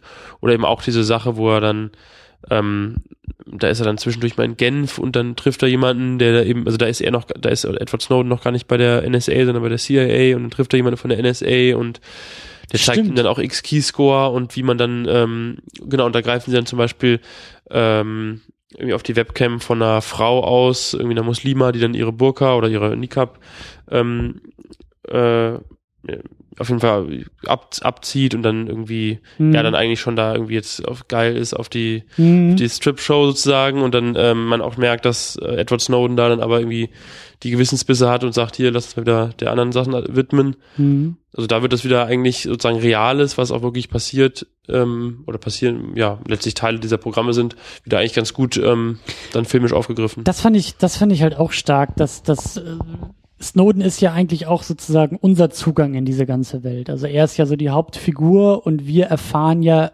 in dem Moment, wo Snowden erfährt. Ja, Snowden kommt da ja so langsam auch rein und äh, ne, dann gibt's halt die Stichworte Ex-Keyscore, ähm, auch wenn du, geht mir genauso. Ich war, ich, ich hab das schon mal irgendwie gehört und hätte dir vielleicht auch noch so ein, zwei andere Stichworte nennen können, aber wäre jetzt auch nicht in der Lage, auseinander zu dividieren, was jetzt nun welches Programm ist, mit welcher Absicht und so. Aber es macht der Film dann ganz gut. Wie du gesagt hast, dann eben auch viel in Dialogen, was eigentlich auch so ein bisschen so, hm, Filme müssen nicht nur erzählen, sondern auch mal was zeigen. Aber ich fand so, dass das insgesamt ganz gut funktioniert hat, weil das ja eben das Problem ist, sehr trockenes Thema. Ja, und dann zeigt der Film ja, hier gibt's eine Suchmaske, kannst eingeben, was du willst, hast noch ein paar Parameter oben drauf und dann kriegst du auf einmal irgendwie alle möglichen Tweets und SMS und Foreneinträge und Facebook-Statusmeldungen dieser einen Person zu diesem einen Thema. Und ähm, das fand ich halt, obwohl es so trocken ist und obwohl es auch relativ nüchtern dargestellt wird, fand ich das irgendwie schon schon spannend und irgendwie ja angemessen, wie sie es dann irgendwie gezeigt haben und Ja. erzählt haben. Ne? Und es ja auch jetzt zum Beispiel nicht die Aufgabe ist, äh, dieses Films, also auch wenn jetzt eben ein paar Programme zum Beispiel auch benannt wurden, Mhm. äh, wo man, also das sind natürlich diese großen Namen, Prism hat wahrscheinlich wirklich, das war eines der beka bekanntesten Programme, äh, die da veröffentlicht wurden durch Snowden. X-Keyscore haben wahrscheinlich viele gehört, aber ansonsten muss man natürlich auch sagen, letztlich, wie diese Programme heißen, ähm, ist auch letztlich für den, für den normalen Zuschauer egal. Ja. Ähm, es ist auch egal, also da, da muss ich auch sagen, das ist auch gut, dass da so eine Abstraktion vorgenommen wird. Ähm, es geht letztlich ja darum, dieses eigentliche Problem zu zeigen. Und da, da geht es jetzt nicht darum, Ja. ähm, ja, wie gesagt, kon konkrete Programmnamen, sondern da geht es eigentlich um diese, um dieses Thema ähm, Überwachung einfach erstmal von Unschuldigen, von Unverdächtigen, also wirklich von Bürgern, die offensichtlich, ähm, wo, wo es keinen Anlass für die Überwachung gibt. genau, ja das ist ja auch Snowdens. Frage immer, ne? dass er ja Genau. sagt, okay, was hat die Person denn angestellt? Und Ja. gibt's da eigentlich jetzt einen richterlichen Beschluss, der uns irgendwie erlaubt, diese Person auszuspähen? Und das heißt immer nur so, nö, gibt's nicht, wissen wir nicht, Ja. brauchen wir nicht, ist eigentlich nur so eine Formalität. Wo wahrscheinlich dann die Gegner wieder sagen, nein, das kann man so ja einfach so einfach auch nicht sagen. Und, äh, aber ich glaube, da sind wir beide uns auch einig und ich glaube auch die meisten, die hier zuhören, so, naja, aber trotzdem ist das nicht unbedingt Ja. irgendwie so koscher, was da alles passiert ist. Ein anderer Aspekt ist dann zum Beispiel der Drohnenkrieg, der auch mit äh, Mhm. vorkommt im Film. Also ähm, da wird dann auch gesagt, was man eben auch weiß, äh, dass es in echt wohl so funktioniert, dass ähm, diese Drohnen, die dann in Krisenregionen äh, kreisen, die dann wiederum eigene sozusagen Systeme an Bord haben, womit die dann Handys äh, detektieren, um es mal grob zu sagen. Und ähm, da sagt dann, da gibt's dann auch so eine Szene, wo dann irgendwie der äh, der entsprechende Operator dann sagt, ja, ähm, wir irgendwie, wir suchen nicht die Person, sondern wir suchen das Gerät, also das, dieses Das Handy, Handy? oder manchmal nur die SIM-Karte. Und ja, wir wissen auch nicht immer, das kann auch mal sein, dass das jemand anders mit sich rumträgt. Naja, so nach dem Motto, dann hat der halt Pech gehabt. Also ähm, Mhm. genau diese Dinge, die ja auch wiederum ganz, ganz reale Politik sind, wo man ja auch zum Beispiel weiß, unter Obama ähm, haben sich diese Drohnen, dieses Drohnenprogramm ist ja ex extrem ausgeweitet worden. Das ist halt ähm, ja letztlich eine Methode, die sehr gerne eingesetzt wird, weil die amerikanischen Soldaten dadurch halt nicht gefährdet sind am Boden. Mhm. Ähm, und dass das natürlich wiederum ganz klare auch Effekte hat, ja, also irgendwie in einem Land, wo man ähm, letztlich jederzeit Angst haben muss, dass eine Drohne, die ständig am Himmel schwirrt, äh, einen ähm, ja auf eine Bombe auf einen oder eine Rakete auf einen schießt und man äh, letztlich unschuldig ist oder einfach nur im falschen Land lebt und aber un und an der gemacht falschen hat. Straßenkreuzung steht, Ja. weil drei, äh, also drei Personen weiter jemand das falsche Handy mit Ja. sich rumträgt. Und so. was das natürlich dann wiederum für, für Konsequenzen hat mit Radikalisierung und so weiter, das wird jetzt Klar. im Film nicht aufgegriffen, ist auch wieder zu viel, aber das ist natürlich so, das finde ich halt auch gut, dass er sowas auch aufgreift, ähm, ja, dass man da auch, auch zeigt, ähm, dass äh, diese Überwachung an der Stelle ist eben nicht immer nur, dient eben nicht immer nur der amerikanischen Sicherheit. Ja, und ich fand das eigentlich auch ganz, ganz schön, dass der Film da jetzt nicht den riesengroßen Zeigefinger schwingt und sagt, lieber Zuschauer, du merkst gerade, das ist jetzt gerade sehr, sehr böse, sondern das schwingt halt einfach so mit. Ja, Snowden ist ja, wie gesagt, so derjenige, der in diese ganzen Mechanismen da so einge, eingewiesen wird und mit seinem, mit seiner Haltung halt Fragen stellt. Und an den Antworten merkst du einfach, oh, das interessiert eigentlich niemanden. Oh, da hat sich eigentlich noch vielleicht vorher keiner so die Gedanken zu gemacht oder so wie eben bei manchen Kollegen, na, wenn du nochmal so eine Frage äh, so laut stellst, dann kann es auch passieren, dass du äh, die, als nächstes irgendwie die Klos putzen musst, so ungefähr, weil bloß nicht anecken in diesem Laden und so. Das, das fand ich eben auch, also oft über die Kollegen auch, die sich dann manchmal wirklich so Blicke zugeworfen haben, so nach dem Motto, das darfst du ja gar nicht fragen, das, das, äh, so. Fand ich auch gut. Also, ja, man könnte eigentlich sagen, man wird so ein bisschen als Zuschauer so auf eine Kurzform von Snowdens ähm, Entscheidungsfindung so ein bisschen gebracht. Ne? Ja, genau. So, man geht man, den Weg auch genau, so ein bisschen man, man bekommt halt die, die Antworten nicht und äh, merkt dann sozusagen selber, also ja, am Anfang eigentlich noch, ja, das macht doch alles Sinn und es ist ja für die, Überwach für die, für die Sicherheit. Ähm, und dann, genau, das wird so mhm. aufgezeigt. Was ich auch ganz interessant fand bei dem Film, ähm, und auch da wieder so einzelne Sätze, einzelne Dialoge, ähm, da hatte ich echt den Eindruck, dass Oliver Stone, Drehbuchautoren, viele politische, ähm, gesellschaftliche Debatten, also ja eigentlich genau das, was Snowden wollte, der echte Snowden, wie eben auch der fiktive Snowden, er wollte ja, dass die Gesellschaft ähm, dass die Gesellschaften auch international sich darüber austauschen und man sich reibt und eben dazu positioniert und diskutiert. Das war ja, glaube ich, so die große Mission eigentlich. Und das finde ich ganz interessant, dass der Film viele Debatten, glaube ich, gesellschaftliche Debatten sozusagen aus den Zeitungen und aus der Gesellschaft holt und auf so konkrete Figuren verpflanzt und eben so gewisse Gegensätze, gegen, gegensätzliche Lager in, in Dialogen von gegensätzlichen Figuren verankert, wie zum Beispiel Snowden, der sagt, na ja, Freiheit heißt aber auch irgendwie Wissen, Wissen um Überwachung und Wissen irgendwie auch, ne, wie, wie das alles funktioniert. Seine Freundin, die sagt, na ja, ich habe ja nichts zu verbergen. Ne, die sitzen vorm Computer und Snowden sagt, äh, du solltest mal deine Kamera abkleben oder sowas und sie sagt, nee, warum denn? Ich habe doch keine Geheimnisse. Ja, diese, diese Antwort, die man doch immer wieder hört und da glaube ich wirklich kein Mensch sie wirklich ähm, ernst meint oder nicht genug drüber nachgedacht hat. Aber ähm, ja, wir haben wir haben alle die Nachrichtenbeiträge äh, gesehen. 2013, was ist Snowden sitzt im Hotelzimmer und erzählt uns davon. Drei Monate später, die ARD geht durch die Fußgängerzonen und 80 Prozent der Leute sagen in die Kameras: Nö, ich habe da kein Problem mit, weil ich habe ja nichts zu verbergen. Nö, also wenn mich jetzt irgendwie, wenn ich jetzt überwacht werde, ist das nicht schlimm. Ich bin ja ein ganz braver Bürger genau das, das war, das war so mein Eindruck, dass man genau diese, dieses, diese, diese Erlebnisse jetzt so in diesem Film nochmal in so kurzen Momenten und kurzen Dialogen und Streitereien aufgreift so und da so ein bisschen widerspiegelt, wie, wie in der Gesellschaft diskutiert wurde. Wie eben auch, was ja immer wieder auch die gegensätzlichen Lager definiert, ähm, Sicherheit gegenüber Freiheit. Ne, Gab es, glaube ich, auch so ein paar Monologe von so gewissen ähm, NSA-Oberbossen äh, oder so, die halt auch ich glaube, Snowden selber in einem Film, der auch so genau diesen Gegensatz aufmacht. Das wird auch so ein bisschen thematisiert. Wie viel, wie viel Sicherheit kannst du eigentlich haben? Wie viel davon ist eigentlich nur gefühlt?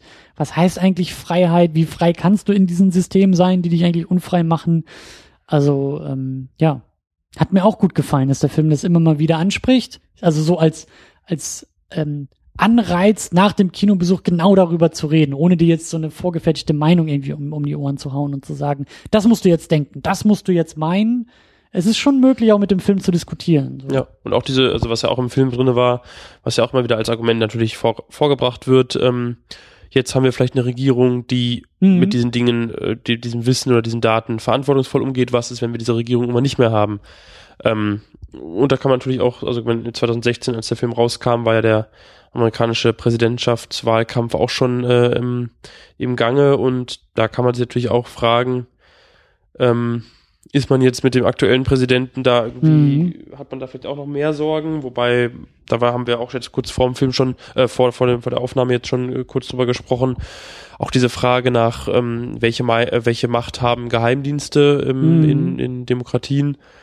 Ähm, das wird ja auch in den USA auch letztlich gerade aktuell brandheiß diskutiert. Ähm, hm. Ist das sozusagen ähm, ein, ein tiefer Staat, ein Deep State, äh, der da ähm, durch diese Geheimdienste geschaffen ist, der wo letztlich Leute ähm, ohne demokratische Legitimierung oder zumindest ohne ja, ohne dass die Bevölkerung da was zu entscheiden hat, wer da ähm, irgendwie in die hohen äh, Positionen kommen, sondern da ja, irgendwie Leute, die halt irgendwie jahrzehntelang nur in diesen Diensten sind, äh, steigen da auf und haben möglicherweise eine, eine ganz krasse Macht, die man, die der großen, großen Teil der Bevölkerung gar nicht bewusst ist. Mhm. Das sind ja auch wieder solche Fragen. Auf jeden Fall hat er sozusagen der Film auch letztlich in einem äh, Wahlkampfjahr in den USA dann solche Fragen ja auch mit aufgebracht. Ich glaube sogar, dass der im, im Sommer auch rausgekommen ist in den USA. Ich glaube, dass der im Sommer 2016 irgendwie ungefähr. Ich glaube, bei uns kam er dann irgendwie so später raus, zwei, drei Monate später und ähm, dass der, ja, ja, das, das muss so zum Wahlkampf dann ja auch gewesen sein, ja. Ich glaube aber auch, dass der, dass der Film ähm, wie soll man sagen? Ich meine, das ist nachher auch die Frage, die wir sowieso klären wollen, wie viel, wie viel Snowden eigentlich noch so passiert, wie viel wir überhaupt noch darüber reden, wie viel noch, noch, äh, also ob auch seine, seine, seine Hoffnung aufgegangen ist. Aber lass uns vielleicht noch einen kleinen Umweg gehen, bevor wir da ankommen. Ähm, nämlich auch nochmal über die, über die, ähm, über die Person vielleicht nochmal ganz kurz so ein bisschen. Ähm, wir haben schon gesagt, so Snowden ist der Protagonist, ist irgendwie auch unser Zugang. Wir durchlaufen diese ganzen Erkenntnisprozesse eben mit und durch Snowden in einem Film. Ähm, ja, und immer wieder die Frage seit 2013. Äh, gibt es einen Personenkult um Snowden? Ist der Personenkult zu groß? Wollte sich Snowden äh, wichtig tun und wichtig machen? Schadet sein prominentes Gesicht der Sache oder dient es vielleicht sogar eher der Sache? Was ist da so dein, dein Gefühl für? Sowohl im Film, also hattest du das Gefühl, dass da ein, ein fast schon Jesus-ähnlicher Superheld Messias Snowden dargestellt wird? Und wie hast du das Gefühl vielleicht sogar in der echten Welt? Also für einen Film, also wie du es jetzt gerade sozusagen zugespitzt hast, auf jeden Fall nicht. Also ich finde, ähm, dass er da ja, wie wir es letztes am Anfang gesagt haben, eigentlich eine ganz gute Balance gefunden wird, weil ähm, diese, diese Veränderung kommt einfach, man, man sieht jetzt einfach, sie kommt jetzt nicht von, von aus dem Nichts oder auch, was du gesagt hast, diese, diese, die, diese Sorge, die, die du dann hattest, dass er wegen der Liebe äh, mhm. zu Lindsay dann äh, plötzlich äh, ihre politischen Ansichten übernimmt. So ist es eben nicht, sondern es wird wirklich ähm, letztlich so ein Prozess gezeigt, ähm, wo er auch sich mit, mit, mit sich hadert. Ähm, und ja, also ich glaube, es ist, dieses Thema ist halt, ja, weiß ich nicht, das ist halt auch jetzt ähm, unänderbar mit dieser Person verbunden. Das wird man auch nicht mehr ändern. Das ist auch, es ist ja auch nicht, es wird ja auch meistens nicht die Geheimnisaffäre genannt, sondern die Snowden-Affäre. Mhm. Ob man das jetzt wieder so, kann man natürlich auch streiten, ob das jetzt sinnvoll ist, aber ähm, das ist nur mit seinem Namen verbunden. Aber ähm, ich denke mal, das ist ja auch da für eine Person, die letztlich auch so viel dann auf sich nimmt, also letztlich ja wirklich ihr komplettes bisheriges Leben aufgibt, ähm, sich einer großen Gefahr ausgibt. Also man, er ist jetzt zwar aktuell erstmal so gesehen sicher oder er hat jetzt dieses Asyl, aber man weiß ja nie, ob der, also irgendwann will er vielleicht auch einfach mal ähm, Ruhe haben und will dann, wird dann sich, also möchte das abschließen, sagen wir mal, und will dann vielleicht mhm. auch mal sich einem Gericht stellen. Also was ich nur sagen will, dieser Mensch hat ja extrem viel auf sich genommen. Und von daher ist ja auch ähm, ja, irgendwie ist ja auch berechtigt, dass diese Person gewürdigt wird, würde ich sagen. Und es ja auch ein Schutz ist. Also das dann jetzt eher auf die reelle Situation. Also ich denke schon auch, dass jetzt Snowden, der ja auch, ich meine, das kann man auch sagen, denke ich, dass er ähm, nicht mehr so präsent ist in den Medien und gerade so für die, für die Allgemeinheit nicht mehr so ähm, groß Thema sein dürfte. Aber das natürlich, wenn er jetzt komplett von der Bild Bildfläche verschwinden würde, das wahrscheinlich auch für ihn nicht so toll ist, weil er dann natürlich nochmal in einer schwierigeren Situation ist äh, denke ich mal, wenn es irgendwie um Verhandlungen geht mit mhm. Anwälten und so weiter.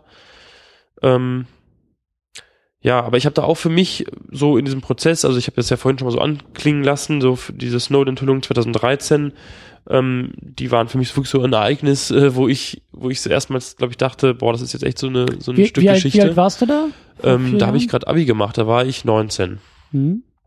Genau, und ähm, das war für mich eben schon so, so ein Ereignis, was mich auch ein Stück, also ich war da zwar schon politisch interessiert, habe da auch irgendwie schon ähm, ja mich politisch irgendwie informiert und ähm, weiter äh, informiert, ja, gebildet, aber trotzdem war das, habe ich schon auch gemerkt, so, so ein Punkt, wo ich wirklich nochmal konkret politisiert wurde, wo ich mich auch für mhm. diesen Bereich ähm, ganz groß hab angef äh, angefangen habe zu informieren und zu interessieren und ähm, ich dann aber auch mich mal so in dem Laufe der Zeit dann auch später halt gefragt habe, naja, wie ist sozusagen eigentlich dein Verhältnis zu, oder dein Verhältnis, also dein, deine Meinung zu Snowden, ne? Positionierung wie, zu Snowden. Genau, ja, richtig. Ja, und da, auch gerade weil es natürlich auch immer wieder diese, ähm, ja, das variiert von ähm, Kritik an der Person Snowden, was ja erstmal total okay ist, bis zu, würde ich schon auch sagen, Diffamierungskampagnen, also mhm. ähm, wo dann wirklich auch Leute sagen, äh, letztlich ohne Begründung, ja, der ist ein russischer Agent und so weiter, wo dann man eigentlich ja nur also kein, keine keine Begründung erkennen kann.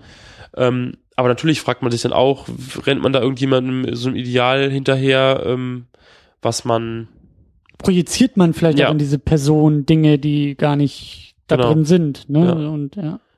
Ich weiß es auch nicht so genau. Also ich glaube schon, dass das irgendwo auch. Also mein Eindruck war nach dieser Dokumentation, dass Snowden eher und klar, die Doku ist ja jetzt auch nicht komplett neutral. Die hat ja auch einen gewissen Standpunkt und äh, so. Aber mein Eindruck war schon, dass Snowden sich da eher von der Sache distanzieren möchte. Also dass er eben die Sache selbst höher ansieht als seine Person und sein, seine Rolle dabei. Also ich glaube, dass er nicht so glücklich damit war, dass es eben so personalisiert auf ihn wurde im Laufe der Zeit. War es nicht, glaube ich, sogar so, dass er, also das, die waren ja, glaube ich, dann eine Woche in Hongkong und dass er am, Anf am Anfang war er ja anonym und ich glaube, er wollte es eigentlich auch immer bleiben, oder? War nicht, war nicht irgendwie seine Idee, nie an die Öffentlichkeit zu treten und nie sein Gesicht zu zeigen, um eben die Sache so in den Vordergrund zu schieben.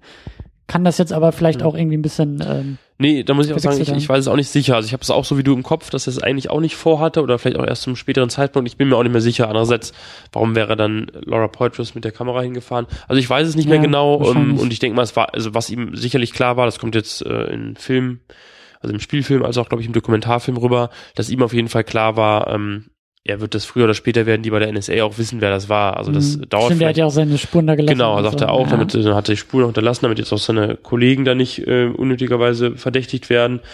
Ähm, also das war ihm sicherlich klar, vielleicht dauert es halt länger, vielleicht dauert es Monate oder sowas, aber irgendwann werden die da auf jeden Fall drauf kommen.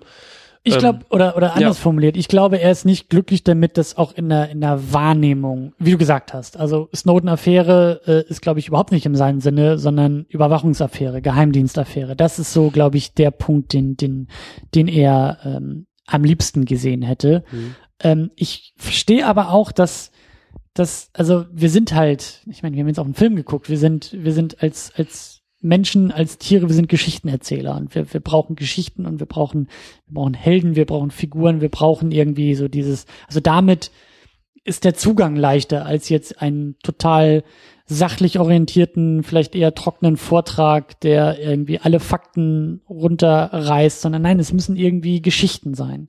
Und natürlich ist da so ein Gesicht wie Snowden ähm, auf der einen Seite förderlich für diese Sache um eben zu zeigen, hey, es ist jetzt irgendwie nicht der, der fiese russische Hacker, der die Amerikaner überfallen hat und die Daten abgezogen hat, sondern es ist der 29-jährige Brillenträger mit drei Tage Bart, der eigentlich keiner Fliege was zu Leide tun kann, wenn du ihm in die Augen guckst und, und das schafft halt irgendwie auch ein gewisses Vertrauen in diese, in diese Sache und vielleicht auch in ihn und in seine Überzeugung. Gleichzeitig machst du dich natürlich super angreifbar, wie du gesagt hast. Das ist ja auch gerne Taktik der Gegenseite, dann persönliche Diffamierung zu fahren und, und in dem Moment, also die Botschaft zu diskreditieren, indem du den Botschafter diskreditierst und sagst, naja, mag zwar vielleicht so sein oder auch nicht, aber wusstest du schon, dass Snowden dies getan hat, jenes getan hat? So unabhängig davon, ob es Fakten sind oder nicht. Ja. Und ähm, das ist, glaube ich, echt auch eine super Zwickmühle, so wie, wie äh, ein, eine, einerseits ist es Fluch, andererseits ist es Segen der ganzen Sache. Ja. Ja. Aber zumindest ähm, was man, glaube ich, attestieren kann. Und das war ja auch im Film auch wieder kurz thematisiert. Also Snowden hat sich natürlich schon überlegt, wie macht er das? Ähm, er hat diese Dokumente ja ähm, bewusst an Journalisten gegeben, die da eben auswählen sollten. Im Film wird dann auch kurz gezeigt, wie er dann auch sagt, hier irgendwie die wichtigen äh, also Personen irgendwie schwärzen und auch aktuelle Operationen mhm. rausnehmen und so weiter. Also das war das war ja was anderes und da ist ja auch dieser Vergleich jetzt zum Beispiel mit WikiLeaks, ähm, die, mhm. die wechseln ja auch irgendwie ihre Taktik irgendwie immer wieder hat man das Gefühl, jetzt äh, bei den letzten Veröffentlichungen, also bei der aktuellsten Veröffentlichung haben sie jetzt auch wieder mit, äh, glaube ich, redigiert, aber ähm, die ja auch sozusagen schon Veröffentlichungen hatten, wo sie letztlich ähm, einfach nur Dokumente ja, So wie sie tausendfach, sind, sie, so wie sie komplett, sind, ja. einfach auf die Webseite stellen und das hat Snowden mal wirklich nicht gemacht. Und das Mhm. finde ich auch was, das muss man auch einfach mal mit, mit einbeziehen. Also das, wenn man das nämlich so wie WikiLeaks zum Teil macht, ähm, unredigiert ins Internet stellt, finde ich das auch sehr kritikwürdig. Da gab es ja auch Fälle, wo die irgendwie von, ja, von irgendwie in, in der Türkei, von irgendwie türkischen Frauen, äh, irgendwie zum Teil da ähm, E-Mails, die an die AKP gingen, veröffentlicht wurden und äh, mit Privatadressen und so weiter. Also sowas geht einfach gar nicht, finde ich. Mhm. Ähm, aber Mhm. da hat ja eben Snowden offensichtlich äh, ja auch ganz klar anders gehandelt und das finde ich, muss man da auch mit einbeziehen. Mhm. Ja, aber ich war mir da auch nicht so ganz sicher. Also, das ist ja sowieso auch immer so ein, so ein Riesenspannungsfeld. Sowohl bei Oliver Stone als auch bei Filmen, die auf wahren Begebenheiten beruhen. Du weißt ja dann auch nie so ganz, wo die Fiktion, also wo die Wahrheit, wo die Fakten aufhören, wo die Fiktion anfängt. Ne? Wenn er da im Hotelzimmer sagt, ähm, ich habe euch extra als Journalisten diese Materialien gegeben und sie sollen halt nicht irgendwie ungefiltert veröffentlicht werden. Und dann drückt er noch drei Tasten am Ende der Geschichte und sagt, jetzt sind, jetzt habe ich keine Informationen mehr, sondern ihr habt sie. Ich habe meine Seite sozusagen gelöscht, meine, meine Originale. Ihr habt jetzt die Kopien und ihr seid jetzt die einzigen Informationsträger. Das war halt dann auch schon so ein bisschen, dass ich mir dachte, ja, war das wirklich so? Hat er das auch so formuliert? Ist das nicht vielleicht dann auch wieder ein bisschen so eher der Good Guy Edward Snowden? Ähm, vielleicht war das seine Idee, vielleicht war das seine Mission, aber dann eben in so einem Film, äh, wo du eben verdichtest und auch noch mal so ein bisschen knackiger formulierst, lässt, kannst du die Leute auch noch mal ein bisschen cooler aussehen lassen und ein bisschen äh, heldenhafter aussehen lassen, als sie vielleicht wirklich waren oder weißt du so, da, also die Nuancen verlieren sich dabei dann ja auch ein bisschen und wie gesagt, manchmal auch ein bisschen dick aufgetragen, als Snowden denn ähm, mit dem Zauberwürfel und der Speicherkarte da aus dem Gebäude in Hawaii der NSA irgendwie rausgeht und dann ins Licht läuft. Das ist mir auch So aufgefallen, eine ja. große Lichtwand, wo ich mir Ja. auch dachte, ja, das ist jetzt aber schon ein bisschen dick. So Ja. der, das, das hat schon sowas so, so fast so äh, Messias-mäßige, ne? So dieses göttliche Licht, was da irgendwie auf, aufgeht und so. Aber ja, ich meine, andererseits kannst du, glaube ich, also bei solchen Sachen muss man vielleicht auch immer noch mal ein bisschen dicker Mhm. hinterhertreten, um, um so eine Botschaft auch rüberzubringen. So. Wobei ich da auch die, die, irgendwie die Assoziation hatte, ähm, weil seine Freundin im Vorjahr noch gesagt hatte, dass er irgendwie jetzt mal, weil er irgendwie in, der Sonne ein bisschen war und ein bisschen brauner Mhm. wurde und meinte sie, es tut ihm so gut, tut ihm gut. Habe ich auch so ein bisschen das Gefühl gehabt, vielleicht soll es auch gar nicht mal dieses ganz ähm, große, ja, er geht jetzt ins Licht und ist jetzt hier, wie du sagst, so der Messias, sondern vielleicht soll es einfach nur darstellen, dass es für ihn auch sozusagen dieses gute Gefühl ist und diese, diese, ja, dass es ihm sozusagen was Gutes tut, aber da kann man jetzt auch wieder, weiß man jetzt auch nicht, was da ähm, Oliver Stone sich bei gedacht hat, aber ist mir auf jeden Fall auch aufgefallen, ist so eine relativ lang dauernde Szene, glaube ich, ne? Mhm. Ja. Eine Sache, die ich zumindest äh, ansprechen will, die eigentlich als Einladung für die Wiederholungssichtung ist, weil äh, wir haben, also ich habe ihn jetzt zum ersten Mal geguckt, du hast ihn jetzt glaube ich zum zweiten Mal geguckt, Genau. äh, auch schon, auch schon ähm, bei dir ein bisschen länger her, ähm, bei einem Film, der das Thema Überwachung verhandelt, ist es natürlich auch super naheliegend, also überwachen, beobachten. Äh, und wir tun ja auch nichts anderes, wenn wir den Film gucken. Wir beobachten ja auch, wir sind ja auch Beobachter der filmischen Erzählung. Ähm, ist mir auch nur so, so in, in manchen Beispielen dann aufgefallen, äh, dass die Kamera des Filmes, ähm, also wie die Kamera des Filmes arbeitet, die eben ganz oft versucht, über filmische Mittel auch Authentizität aufzumachen, indem halt irgendwie die Kamera wie so eine Art Dokumentarkamera benutzt wird, manchmal aus so einer Entfernung filmt, manchmal so Perspektiven einnimmt oder sich das Licht auch wirklich sehr deutlich in der Kameralinse der Filmemacher sozusagen so bricht, dass auch immer wieder klar wird, hey, also der Film versteckt nicht, dass er mit einer Kamera gedreht hat. So, was eben sonst ein deutiges Indiz für einen Dokumentarfilm ist, wo dann ja auch irgendwie die Filmemacher hinter der Kamera zu Wort kommen und so, ne, bei der Snowden-Doku ja auch manchmal. Ähm, der Punkt ist einfach nur, es wäre nochmal super spannend, wirklich jetzt so den, den, den Filmwissenschaftler raushängen zu lassen und mal zu gucken, wie, also, wie erzählt der Film sein Thema bildlich? Wie wird Überwachung, wie wird Beobachtung, Voyeurismus ja auch, aufgegriffen, ästhetisch Weil wir als Zuschauer ja genau das Gleiche tun, was Snowden der NSA vorwirft. Wir beobachten. Wir Mhm. schauen zu. Ja. Und das, da habe ich schon den Eindruck, dass da auch ein bisschen was passiert, dass Oliver Stone da an manchen Stellen wirklich so, so Kameraeinstellungen wählt, Kamerazooms wählt, Bewegung der Kamera wählt, wo ich mir wirklich dachte, ja, das war für Stone vielleicht auch ab und an mal so ein Thema, wirklich zu zeigen, so hinterfrag deine eigene Rolle als Beobachter, lieber Zuschauer. Und deswegen, Ja. War, war da vielleicht diese, ähm, die Freundin wird ja da auch als Fotografin oder Hobbyfotografin dargestellt und Yep. dann immer wieder fotografiert sie ihn und dann gibt's immer so Yep. kurze Schwarz-Weiß-Bildeinblendungen. zum Beispiel. Ähm, das ist, denke ich, auch ein Aspekt, wo er dann auch zum Beispiel im Laufe des Films oder im Laufe seines Lebens, wie es da dargestellt wird, immer weniger sich eigentlich fotografieren lassen möchte, weil er da irgendwie als, als der Agent oder als einfach der Geheimdienstmitarbeiter das irgendwie nicht möchte, möchte keine Fotos mehr, er wird so kamerascheu. Mhm. Es, Das ist es, sicherlich auch ein es- Mittel. gab so, so konkrete Einstellungen auch, die, die so, so, so fast schon Spionagekamera Ja, ja, waren, ja. wo ich mir auch so dachte, okay, geht's jetzt gerade darum, also das sieht gerade so aus, als ob Snowden, könnte sein, dass er von einem Agenten irgendwie in zehn Meter Entfernung gerade genau in diesem Moment gefilmt wird, weil das so aussieht wie so eine Spionagekamera. Ist das jetzt, will der Film jetzt auf so einen Twist hin, dass jetzt die ganze Zeit schon 20 Leute um sein Haus herum standen oder so? Nee, will der Film doch nicht, aber es sah bis dahin irgendwie manchmal Ja, so ja, aus. das war das, so. das waren so Sachen. Klar, Fotografie auch immer ein Riesenthema. Ähm, wo ich mir auch dachte, waren das, müssen ja bestimmt auch irgendwie äh, vielleicht sogar auch bekanntere Fotos einfach gewesen sein, die sie vielleicht irgendwie nachstellen wollten in dem Film oder so. Das äh, wäre wär auch nochmal gut, irgendwie da vielleicht nochmal nachzugucken, ob es diese Mhm. Fotos, diese, die, die da im Film gemacht wurden, sozusagen echt gemacht wurden. Weil ich glaube, ein paar auch bei den Credits eingeblendet wurden, so aus dem privaten Urlaub und so. Ähm, ja. Ja. Äh, aber gut, ich glaube, wir sind auch schon, wir sind auch schon, wir haben es immer wieder angerissen, äh, das Thema, auf das wir eigentlich auch noch irgendwie hinaus wollten und was ja eigentlich die Botschaft und die Message und der Grund auch des Filmes ist, nämlich die Frage, wo stehen wir eigentlich? Wo stehen wir eigentlich mit diesem Thema und wo stehen wir auch mit der Person Edward Snowden? Und ähm, ja, ich weiß gar nicht, was man da zuerst irgendwie diskutieren will, aber was, was ist vielleicht so dein Eindruck als jemand, der über die Arbeit in dem Ausschuss und mit dem Podcast ja noch tiefer vielleicht drin ist, also auf jeden Fall tiefer als ich da drin äh, ist oder eben auch vielleicht viele, die zuhören oder die die die größere Presse so ähm, hat sich das Thema ist das Thema naja gelöst ist nicht, aber hat sich das Thema irgendwie verloren? Hast du da den Eindruck, dass keiner mehr irgendwie Interesse daran hat? Hm. Also ich glaube, also ich habe jetzt den Eindruck, dass an sich dieses Thema Überwachung in Deutschland jetzt nicht durch ist oder nicht, ähm, also jetzt, ich kann natürlich nur von dem auch so gehen, was ich jetzt im privaten Umfeld mal, wenn ich mit Leuten rede, ähm, da merke ich jetzt auch, es ist nicht das Top-Thema oder so, auch in der Familie oder im, im Freundesumkreis.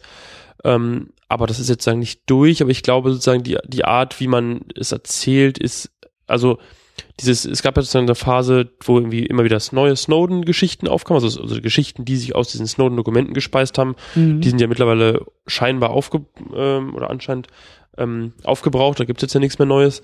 Ähm, und dann war natürlich dieser Untersuchungsausschuss zumindest für diese Leute, die sich das dem angenommen haben, also jetzt eben wir mit dem Podcast, aber natürlich auch Netzpolitik.org, aber auch, gab ja auch größere Medien, die immer wieder mal darüber berichtet haben, Zeit Online und Deutschlandfunk und ein paar andere. Ähm, das war, glaube ich, ähm, ja wichtig und auch dieser Ausschuss, der also 2014 eingesetzt wurde und meines Wissens der einzige Untersuchungsausschuss weltweit in einem, von einem Parlament ist. Hat denn der Ausschuss, ähm, also was, was, was genau hat er denn versucht zu untersuchen? Welche Ausmaße in Deutschland, also wie in Deutschland überwacht wurde oder ob irgendwie die US-Regierung, also was, was genau war da Mhm. eigentlich die Frage? Ähm, genau, also es ging letztlich nur auf erstmal auf, auf Deutschland bezogen, äh, kann er auch, glaube ich, nur ähm, sozusagen was untersuchen und da ging es zum einen um die Frage, wie ähm, Nachrichtendienste der sogenannten Five Eyes Staaten, also die Five Eyes, das sind ähm, die USA, Kanada, ähm, Neuseeland, Australien und Großbritannien. Mhm. Also das wird so als ähm, ja, Geheimdienstverbund oder, oder Staaten gesehen, die eben relativ eng kooperieren geheimdienst, geheimdienstlich. Und ähm, da wurde eben mit dem Untersuchungsausschuss, da gab es ganz, also es gab einen Einsatz, Einsetzungsantrag, der ist, äh, keine Ahnung, mehrere DIN A4 Seiten lang, aber so grundsätzlich und grob ähm, sollte untersucht werden, gibt es von diesen genannten Geheimdiensten oder Län äh, Geheimdiensten dieser Länder, gibt es da ähm, konkrete Überwachungen, Über- Überwachungsmaßnahmen in Deutschland oder über Mhm. deu- deutsche Bürger?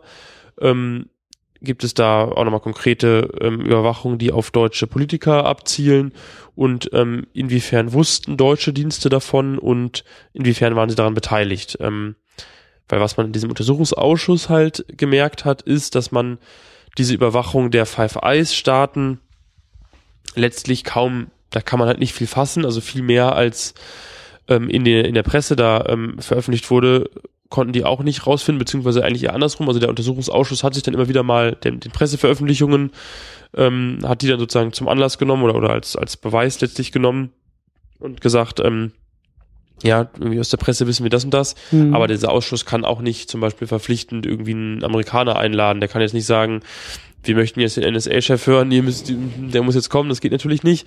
Der kann halt nur Deutsche ähm, verpflichten zu kommen. Von daher ging es dann halt sehr schnell ähm, um den BND, um den Bundes, um das Bundesamt für Verfassungsschutz. Also der BND ist ja der Auslandsgeheimdienst, das äh, der Bundesamt, das Bundesamt für Verfassungsschutz ist der Inlandsgeheimdienst. Ähm, auf jeden Fall ging es halt sehr viel um diese deutschen ähm, Dienste und wie, wie die damit eingebunden sind, wo dann auch rausgefunden wurde, dass sie da ähm, sehr viel mehr eingebunden sind oder sehr viel stärker eingebunden sind, als man das am Anfang vielleicht angenommen hat. Also im Wahlkampf hat ja Angela Merkel doch sehr überrascht getan, dass zum Beispiel ihr, ihr Telefon, ihre Telefonnummer in, ähm, bei so einer, so einer amerikanischen Liste mit Suchbegriffen vorhanden war ähm, und ja auch über gewisse Programme wurde sich dann ja äh, sozusagen geäußert, als ob das jetzt komplett ähm, neu wäre. Und mhm. was man heutzutage weiß, war da zumindest deutschen Diensten deutlich mehr bekannt. Mhm. Ähm, aber auch da muss ich halt sagen, dieser Ausschuss, also den, den wir jetzt eben auch länger beobachtet haben und ähm, wo man schon erstmal total viel, also für mich zumindest, ähm, total viel Neues bei rauskam, wie arbeiten Geheimdienste und wie funktioniert das. Aber letzt, letztlich ist es ja nicht relevant, das, was ich auch im Film, also zum Film eben gesagt habe, wie die Sachen heißen, wie die Programme heißen. Das war auch was, was wir vielleicht manchmal, also glaube ich, nicht so gut hingekriegt haben, falls jetzt Hörer auch vielleicht den Podcast mal angehört haben von uns. Ähm, letztlich geht es ja nicht darum, wer, welcher Zeuge sagt jetzt genau XY oder welches Programm heißt wie oder wird jetzt auf welchem Rechner und in welcher äh, ähm, welcher Außenstelle von welchem Geheimnis genutzt. Das sind ja sozusagen Fragen, die sind dann vielleicht für die für die Politiker, für die Kontrolleure, für Journalisten oder Leute, die sich da ganz konkret mit befassen wollen. Für die ist es vielleicht interessant und spannend. Aber eigentlich geht es ja um diese großen Themen. Und diese mhm. großen Themen mhm. sehe ich halt nach wie vor dieses Thema Massenüberwachung. Da kann man auch wieder diskutieren, ab wann ähm, ist es Massenüberwachung. Die amerikanischen Geheimdienste sagen dann ja, glaube ich, ganz gerne mal, naja, Überwachung ist es ja erst, wenn sich Leute diese Daten auch konkret anschauen. Also solange die Daten nur gesammelt werden und auf irgendeinem Server gespeichert sind, ist es ja noch keine Überwachung. Also da gibt's ja alle möglichen, mhm. ähm, ja, irgendwie letztlich Ausreden. Aber letztlich dieses Thema Überwachung von ähm, ja, unverdächtigen Personen, dann äh, dieses Thema Drohnenkrieg, was ich auch echt unglaublich wichtig finde, was auch in einem Ausschuss ein Thema war. Also ähm, mhm. Da gibt es auch ganz konkrete, äh, ja, zumindest Hinweise, dass deutsche Nachrichtendienste auch Daten an Amerikaner zum Beispiel liefern, die dann für Drohnenschläge genutzt werden, wo dann einfach nur die, die, die Handynummer, die von einem deutschen Dienst kommt, und hinterfragt äh, einem vermeintlichen Terroristen zugeordnet wird und man dann aber nicht kontrolliert oder kontrollieren kann vielleicht auch, aber äh, ob das jetzt konkret das Handy sich bei der Frau und dem oder dem Kind befindet oder mhm. bei dem Bruder oder was weiß ich, ähm, und das sind halt diese Themen, die, die eigentlich, ähm, ja, die eigentlich die wichtigen sind und die aber, muss man irgendwie auch sagen, der äh, aus den Medien erfolgreich irgendwie doch rausgehalten wurden oder wieder raus verschwunden sind, ob es jetzt ähm, vielleicht ein mhm. Verdienst so sozusagen der Regierung war oder ob es die Medien auch selber nicht mehr dann interessiert hat, das äh, weiß ich gar nicht, ob ich das kann ich jetzt nicht beantworten. Aber letztlich ähm, ja. Hast du den Eindruck, dass denn der, der Untersuchungsausschuss ähm, sozusagen seine Mission erfüllt hat? Mm, das ist halt die Frage, also zum einen muss man auch sagen, der Ausschuss, also die Sitzungen sind jetzt abgeschlossen, es gibt dann noch einen Abschlussbericht, der kommt dann erst wahrscheinlich im Juni. Da wird natürlich spannend sein, äh, was da drin stehen wird, wobei natürlich zu erwarten ist, dass die ja, große Regierungskoalition, da ähm, die den Hauptbericht auch letztlich dann bestimmt inhaltlich größtenteils, dass die da ähm, jetzt nicht besonders kritisch mit den Geheimnissen umgehen wird. Mhm. Ähm, aber also ich glaube, er hat es schon, ja, ich glaube, der Ausschuss, das hört man, hat man zumindest immer wieder gehört, hat für die Geheimdienste schon so eine sehr äh, unangenehme Aufmerksamkeit bedeutet, ja. Also die, mhm. das wurde dann auch zum Teil geklagt von den Diensten, dass jetzt ja so viele Leute mit diesem Untersuchungsausschuss befasst seien und dass man ja gar nicht mehr die, die Terroristen jagen könnte und so. Aber ähm, nee, jetzt mal wirklich ganz konkret, ich glaube einfach, äh, dieses Wissen auch für eine und wenn es nur eine interessierte kleine Gruppe der Gesellschaft ist, aber äh, dieses ja dieses Wissen, wie funktioniert das, wie funktionieren die Dienste, ähm, und auch äh, das, das glaube ich, ist doch rausgekommen und auch zum Beispiel in der Politik schon ein stärkeres Verständnis oder zumindest ein Bewusstsein, mh, die Kontrolle, äh, die wir so haben, die ist jetzt auch nicht so äh, super toll und ähm, mhm. letztlich sehr ineffektiv. Auf der anderen Seite muss man halt sagen, ähm, es wurde letztes Jahr ja neues BND-Gesetz oder ein aktualisiertes BND-Gesetz ähm, verabschiedet und ähm, das hat halt sehr vieles von dem, was vorher illegal war, legalisiert.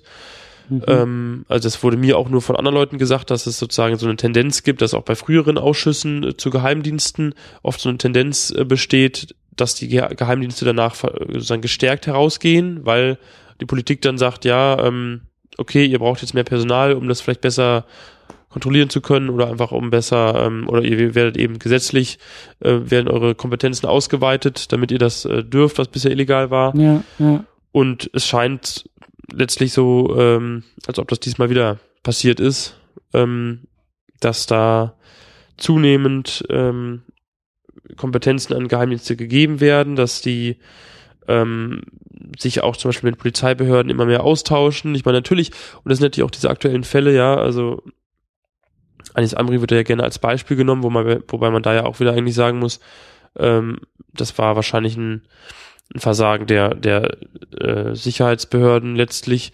Ähm, aber wo kann man diese, diese, diese Balance finden zwischen natürlich Sicherheit, wie können sich auch die Dienste untereinander austauschen? Ganz klar, das ähm, also ich bin jetzt auch niemand, der jetzt sagt, Geheimdienste komplett abschaffen. Das ist ja auch sagt so. Sagt der Film, glaube ich, auch gar nicht. Ich ja. glaube, der Film sagt auch zu keinem Zeitpunkt, ähm, das ist alles zu verteufeln und äh, also das habe ich da auch rausgelesen, dass das Argument eher ist, ähm, das, was da passiert und wie es passiert, ist zu kritisieren und ist auch zu reformieren und und äh, das zeigt sich auch so ein bisschen an der Person Snowden, die die glaube ich auch danach gar nicht sagen würde, wir müssen die Geheimdienste komplett abschaffen und äh, alles verbrennen und alles irgendwie vernichten und alles verbieten, aber das Argument ist ja wirklich eher zu sagen, es muss demokratisch bleiben und es muss eben auch auch ähm, es muss auch einen Streit erstmal darüber geben, was wir überhaupt wollen und wie, wie wir uns das eigentlich vorstellen, auch als, als Gesellschaft. Und äh, das fehlt ja eigentlich alles komplett und äh, auch dieser dieser Übermaß an Kompetenzen und, und wie du sagst, wenn man allein schon anfangen muss, den Begriff Überwachung zu definieren und dass da Geheimdienste ganz andere Definitionen benutzen als jetzt vielleicht auch irgendwie Normalos auf der Straße, so das äh, ja.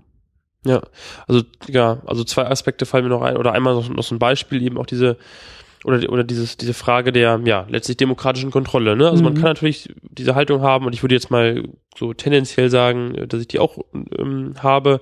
Sozusagen Geheimdienste haben irgendwie einen Wert oder selbst wenn man sagt, man lehnt Geheimdienste ab, man weiß einfach, ähm, andere Länder nutzen die auch. Es gibt äh, jetzt gerade wirklich auch in diesem, ja, Cyber ist ja so ein blödes Wort, ne? Das ist irgendwie immer, aber mittlerweile ist es ja eigentlich schon so eingebürgert. Also gerade diesem ganzen Cyberwar und irgendwie, da kann man ja auch ähm, nicht wegdiskutieren, dass da Russland und die USA und auch andere Staaten sicherlich große Kompetenzen haben und Deutschland da auch wahrscheinlich nicht so stark ausgestattet ist und das natürlich ein Problem ist.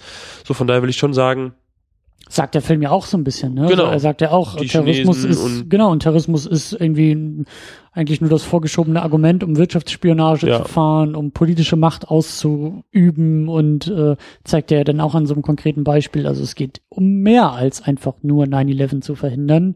Man kann damit auch eben Macht ausüben und Macht demonstrieren, politisch und wirtschaftlich und ja. Ja. Und ähm, Genau, und dann, und dann ähm, muss man trotzdem gucken, wie kann man das eben demokratisch irgendwie äh, kontrollieren. Also es, ja, mhm. das Gremium, was in Deutschland, also das äh, Gremium des Parlaments, das parlamentarische Kontrollgremium, was so sowas dann zum Beispiel übernimmt, ist dann halt irgendwie mit wenigen Parlamentariern ausgestattet und bisher auch ähm, war es zumindest äh, hier gab es noch nicht mal jemanden, der da technisch sozusagen kompetent ist. Man kann ja auch verstehen, dass ein Abgeordneter, der noch sich andere Gremien und so weiter hat, der kann Klar. sich damit nicht äh, total tief einarbeiten. Und wird dann auch mit solchen Begriffen wie X-Keyscore und Prism und die sind ja so abstrakt allein dadurch, weil es ja schon gar nicht ja. mehr wo oben und unten ist, wenn du einfach nur liest, wie, wie, wie das Zeug da heißt. So. Ja. ja, genau. Ähm, von daher gibt's da, glaube ich, ähm, ja. Äh, Nachholbedarf. Nachholbedarf, also, auf jeden Fall. Ja. Ähm, ja. Dann aber auch nochmal zur Person Snowden. Also hast du den Eindruck, dass eben diese erwähnte, wie ich es nennen würde, Mission, ähm, Absicht, das Ziel Snowdens, das er ja in dem Film auch formuliert, wir müssen, oder so hat er sich ja, glaube ich, gesehen. So hat, so hat er sich in diesem Film gesehen. Ich glaube sogar auch der echte Snowden, der das sogar genau in dem Film auch gesagt hat, so, er wollte uns dieses Wissen präsentieren die Informationen liefern, mit denen wir dann als Gesellschaft streiten und diskutieren und, und wie sich das im demokratischen Prozess gehört, reiben. Dass Ideologien, dass das Lager, dass das äh, Positionierungen aufeinander prallen und wir dann in einer fruchtbaren Diskussion zu einem Ergebnis kommen und dann eben genau zu sagen, also die äh, Geheimdienste müssen so und so äh, aufgestellt sein, müssen die und die Kontrollstrukturen haben, müssen die und die, dürfen nicht mehr als die und die Kompetenzen haben. Also wir als Bürger, als Bevölkerung sind ja eigentlich die Kontrollinstanz für, für äh, demokratische Prozesse. Und genau das ist das Problem, dass sich die Geheimdienste diesem, diesem Rückkanal komplett entziehen. Und er wollte, so habe ich es verstanden, dass wir, dass wir streiten darüber. Aber ist dieser Streit, hat dieser Streit überhaupt stattgefunden? Ha, hast du den Eindruck, dass es dass es diese Debatte überhaupt gab und dass dadurch ein, ein, wie soll man sagen, ja, nach, nach dieser Diskussion Erkenntnisse aufkamen, die dann wiederum sich zurück auf Geheimdienste und auf Strukturen wirken können oder das wäre jetzt vielleicht eher so mein, meine, meine Beobachtung, dass genau das irgendwie verloren gegangen ist? Ja, also letztlich äh, schwierig, schwierig zu beantworten. Ähm, ich glaube, so auf Deutschland bezogen, also es gab halt schon diese, ich glaube, es gab schon in der Gesellschaft, so habe ich es wahrgenommen, ähm, so 2013, 2014 und vielleicht auch noch 2015 schon ähm, war das, also war das ein bestimmtes Thema, also wahrscheinlich eher 2013 und 2014. Mhm. Und ähm, ich glaube, dass es in der Gesellschaft da auf jeden Fall ein starkes Umdenken gab, was ja immerhin schon mal ein Anfang sozusagen mhm. ist. Also auch ich war jetzt da vorher nicht groß bewandert oder hat mich da auch nicht groß mit befasst und ich habe mir dann im Nachhinein heißt es ja, habe ich sozusagen mitbekommen, dass es ja davor auch schon lange Leute gab, die solche Überwachungsprogramme ähm, letztlich gesagt haben, dass sowas wahrscheinlich mhm. besteht und äh, mhm. letztlich diese ganzen äh, Theorien ähm, schon hatten, dass äh, solche Programme existieren und dann letztlich bestätigt wurden und ähm, das, glaube ich, hat sich schon geändert, zumindest in Deutschland. Ich glaube auch, dass da äh, letztlich ein großer Teil, so ver vermutlich verglichen mit den USA, der Menschen ähm, ist, der sagt, irgendwie so richtig zufrieden bin ich damit nicht. Ähm, und also man sieht ja irgendwie auch Leute, die dann doch ihre Webcam-Kamera tatsächlich so ganz praktische ähm, Maßnahmen, auch ihre, ihre Laptop-Kamera dann abkleben oder so. Mhm. Aber andererseits glaube ich, ist es auch so eine, ähm, ist es natürlich auch so eine Hilflosigkeit. Mhm. Ähm, ich merke es zum Teil auch bei mir, also da also auch Hilflosigkeit vielleicht dann weniger, aber Müdigkeit, dass man auch einfach sagt, naja, ähm, man hat, man, man, man versucht dann mal mit mehr Leuten, mehr Leute zu überzeugen und nimmt doch mal den E-Mail-Anbieter und nimmt doch die verschlüsselte App und so und das geht im, im Kleinen, kann man das auch so versuchen und kann man da auch, also bin ich auch nach wie vor dafür, dass man Leute irgendwie auch Freunde davon mhm. ähm, ähm, ja, überzeugt, nimmt doch irgendwie Signal oder Threema anstatt WhatsApp, wobei WhatsApp auch eine Ende-zu-Ende-Verschlüsselung hat, aber sozusagen nimmt doch die Anbieter, die kleiner und dezentral sind und so weiter. Aber ähm, andererseits so richtig optimistisch kann ich jetzt auch nicht sagen. Ähm, ich habe jetzt das Gefühl, dass sich alles alle total aufgeweckt sind, sondern irgendwie ist es das halt auch nicht. Ne? Also ja, dann. Ich glaube, das ist auch die Gefahr bei diesem, bei diesem, bei diesem, was du gesagt hast. So eigentlich hat man es schon irgendwo vermutet mhm. und auch lange so ein bisschen scherzhaft, hahaha. Ha, ha jetzt gibt's die, die, die, das definitive Wissen darum. Jetzt Ja. gibt's wirklich die Kenntnis, ähm, wie du gesagt hast, was man schon länger vermutet hat und dass dann auch eher so eine gewisse Leichtigkeit einhergeht, zu sagen, naja, eigentlich haben wir das ja schon immer gewusst.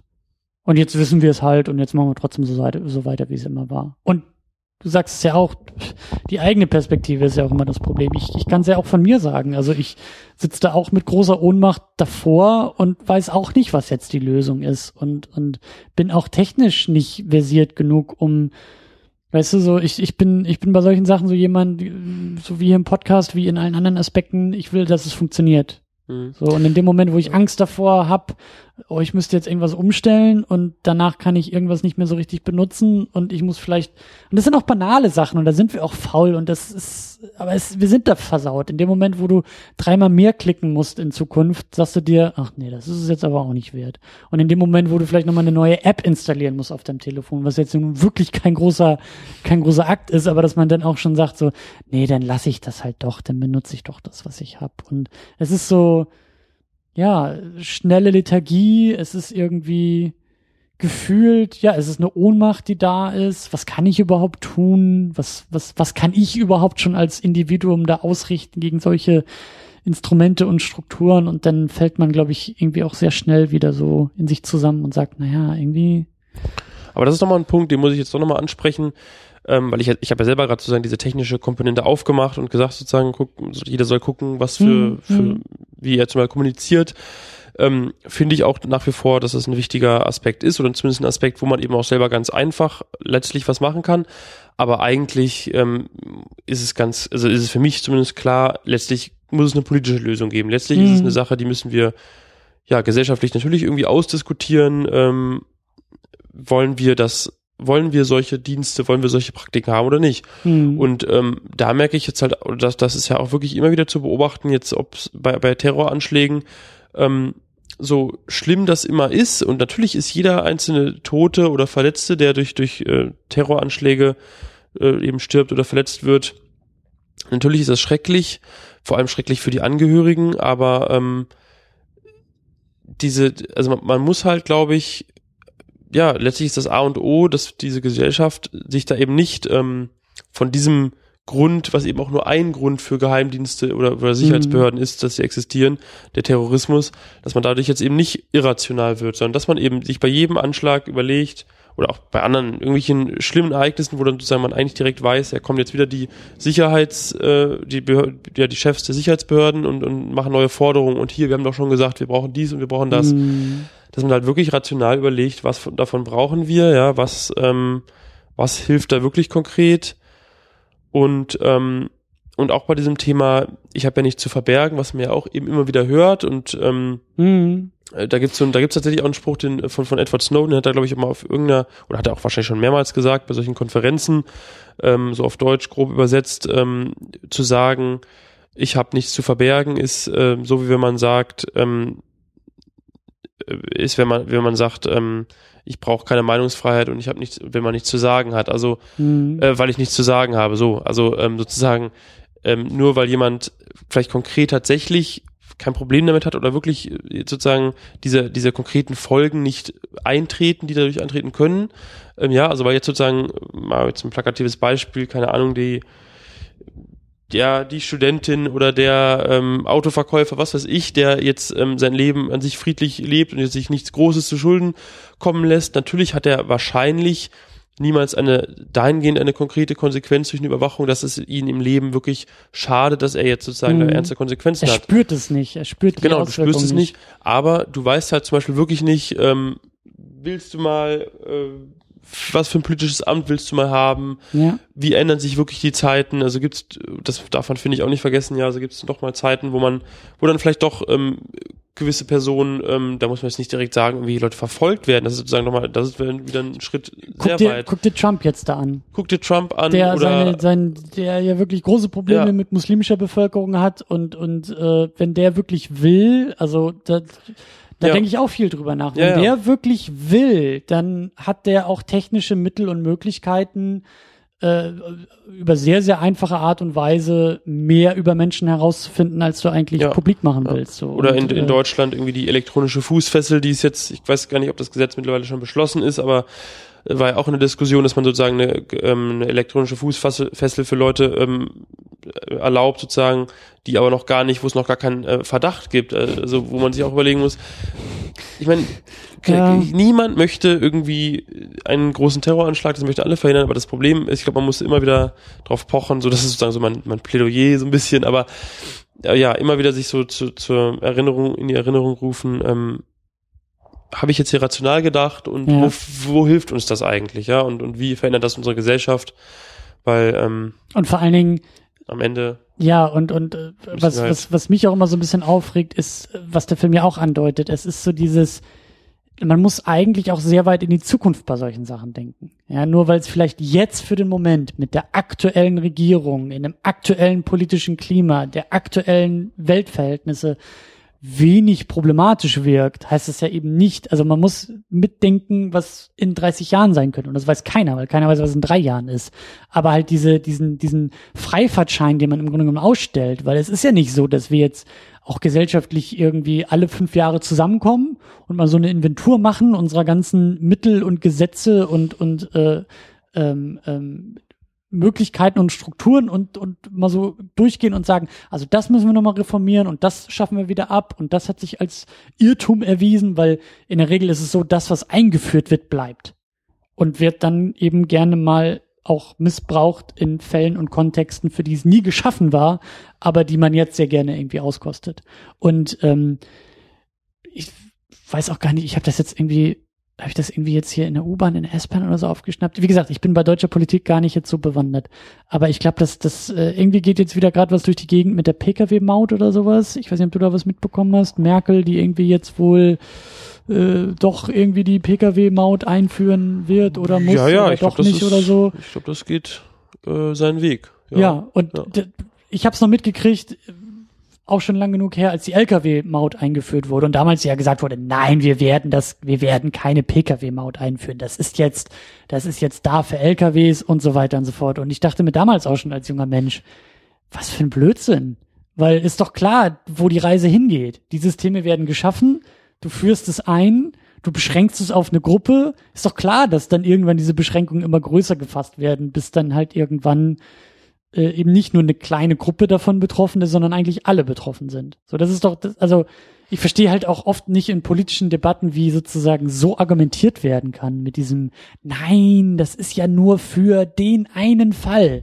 Ich frage mich halt immer wieder, so, ja. Gegenargument. Wer sagt mir denn, dass du in fünf Jahren nicht die anderen Fälle auch dazu holst? Ich kann doch dein Versprechen nicht ernst nehmen, wenn du, ja. weißt du, so zeitlich. Das ist eine zeitliche Ebene, die man mitdenken muss. Und oftmals muss man dann eben auch eher, ich meine, so ähnlich ist es ja hier in dem Film auch, die grundsätzlichen Fragen anpacken und stellen. Wollen wir das grundsätzlich?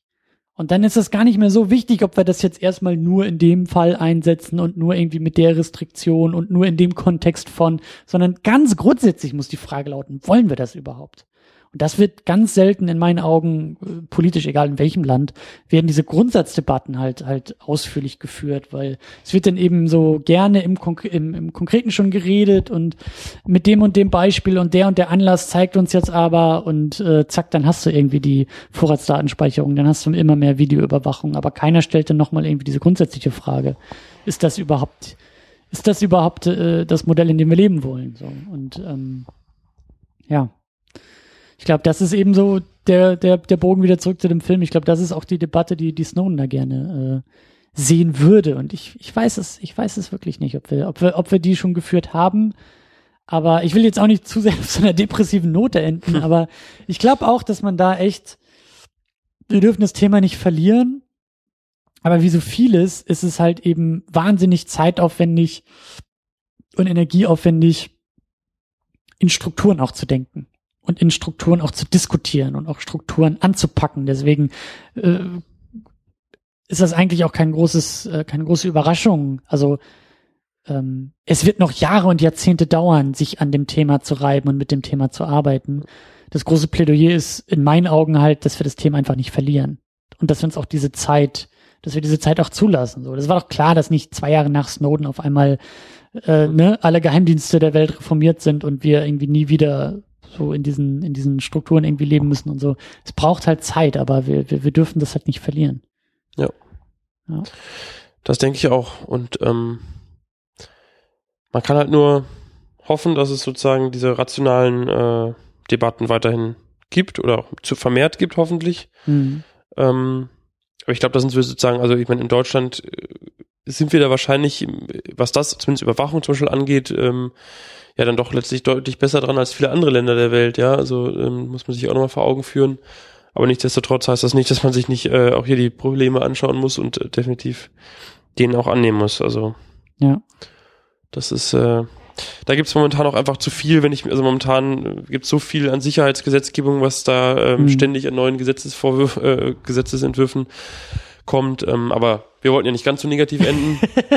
ähm, aber ja, wenn ihr euch äh, jetzt äh, schlecht fühlt, nehmt euch nochmal äh, am nächsten Tag oder äh, nachdem ihr das gehört habt, nochmal eine Viertelstunde und lest euch vielleicht nochmal was durch oder guckt nochmal, ob ihr irgendwie was machen könnt, euch äh, Leute ähm, äh, irgendwie in der Be Bekanntschaft dafür sensibilisieren könnt. Aber es ist halt in unserer Gesellschaft einfach auch unglaublich schwierig, diese komplexe ja. Welt ja. noch erklärbar zu machen. Ne? Das ist ja irgendwie auch das zunehmende Problem. Ja. Und das ist eigentlich auch ein guter, ein guter Hinweis, auch nochmal so ein bisschen Eigenwerbung äh, für dich und für euer Projekt zu betreiben. Ich meine, da kann man das Ganze in Podcast-Form eben auch nochmal äh, auch aufarbeiten und nacharbeiten. Also äh, sich dann nochmal schön durchs Archiv hören. genau, eben, also wir, ja. ja. also wir haben jetzt genau schon länger, also die letzten zwei Monate, glaube ich, nichts mehr veröffentlicht, weil äh, da gab es jetzt auch erstmal nichts Neues und wir da auch andere Sachen zu tun hatten, aber wir werden nochmal ähm, ein paar Folgen veröffentlichen. Also wenn ein Abo lohnt sich sozusagen jetzt noch. Ähm, und ansonsten, genau, gibt es ein Archiv, wo wir natürlich die einmal diese Sitzungen besprochen haben, was ich wahrscheinlich, also das ist dann wirklich nur für, für sehr interessierte Leute interessant, das nochmal alles nachzuhören. Aber es gibt vor allem so ein paar Sonderfolgen und die kann man sich, glaube ich, ganz gut anhören. Ähm, da haben wir dann auch mal sowas wie X-Keyscore, so ein Programm mal besprochen oder was sind irgendwie die, ja, irgendwie so ein bisschen weiter gedacht, irgendwie, ähm, was sind die, diese Drohnenkriegsthematik, also was, was, mhm. was hat das für eine Auswirkungen oder wie haben da auch irgendwie, wie hängt da sozusagen die Politik, ähm, äh, also wie hängen da die deutschen Dienste oder diese internationale Zusammenarbeit, wie hängt damit zusammen? Also da kann man sich, glaube ich, einfach mal durchklicken und gucken, ob es da irgendwas interessant Klingendes gibt, was man sich anhören kann. Ja, technische Aufklärung heißt der Podcast. Genau, äh, technische-aufklärung.de ist unsere Domain. Mhm. Und auf Twitter sind wir auch unter aufklärung-pod und äh, auf Facebook sind wir auch, aber da machen wir nicht so viel. ja. Genau, ich würde sagen, so, wir machen den Sack hier zu und ihr klickt euch da auch mal rüber und hört euch da auch mal rüber und hört euch da mal rein. Und ähm, ja. Ja. Ich bin noch ein bisschen, also es ist schon spät und ich werde auch langsam müde, aber ich bin auch echt äh, begeistert, dass ich glaube, Oliver Stone kann sehr glücklich sein. Auch wenn vielleicht die große Mission von Snowden nicht so ganz aufgegangen ist. Ich glaube, Oliver Stone hat mit dem Film, wir haben ihm jetzt mit dieser Sendung genau das äh, äh, dargeboten, was er sich erhofft hat, nämlich die Diskussion darüber, über das, was er da mit dem Film gemacht hat. Und ähm, ja, das hat sich auf jeden Fall gelohnt. Vielen Dank, dass du da warst. Vielen Dank, dass du, dass du auch das Thema so ein bisschen hier mit reingeholt hast. Ja, ich hoffe, es wurde, es ist verständlich geworden und oder ein bisschen irgendwie besser klar geworden. Ja, und danke für die Einladung. Ja, und äh, wir machen hier ganz normal weiter. Ihr findet uns ja auch äh, im Netz secondunit-podcast.de. Da findet ihr auch vor allen Dingen einen Beitrag zu diesem Podcast. Und äh, ich sage es immer, immer wieder, ähm, ihr da draußen, und ich meine das im positivsten aller Sinne, ihr seid die Fußnoten zu dieser Sendung. Ihr seid jetzt auch gefordert, euch äh, weiter auszutauschen darüber. Also positioniert euch, bringt Feedback ein, wie gesagt, ich kann nicht, ich lese alles, ich habe nicht die zeitlichen Kapazitäten, da jetzt auch noch wahnsinnig viel zu diskutieren, aber ich finde es immer gut und sinnvoll und fruchtbar, wenn ihr auch widersprecht und natürlich auch wenn ihr zustimmt, aber eben auch wenn ihr widersprecht und weitere Fragen stellt. Also nutzt auch diese Plattform, die wir da haben, den Kommentarbereich, der wirklich davon lebt, dass ihr euch da auch ähm, einbringt. Und äh, ja, tut es, das ist eine große, große Einladung. Und äh, klar, Facebook und Twitter und Instagram und liken und teilen und ihr wisst, wie das geht, aber Hauptsache ihr diskutiert. Diskutiert mit uns und dieses Thema muss auch diskutiert werden. So, das wollte ich loswerden und damit sagen wir Tschüss. Bis zum nächsten Mal. Ciao, ciao.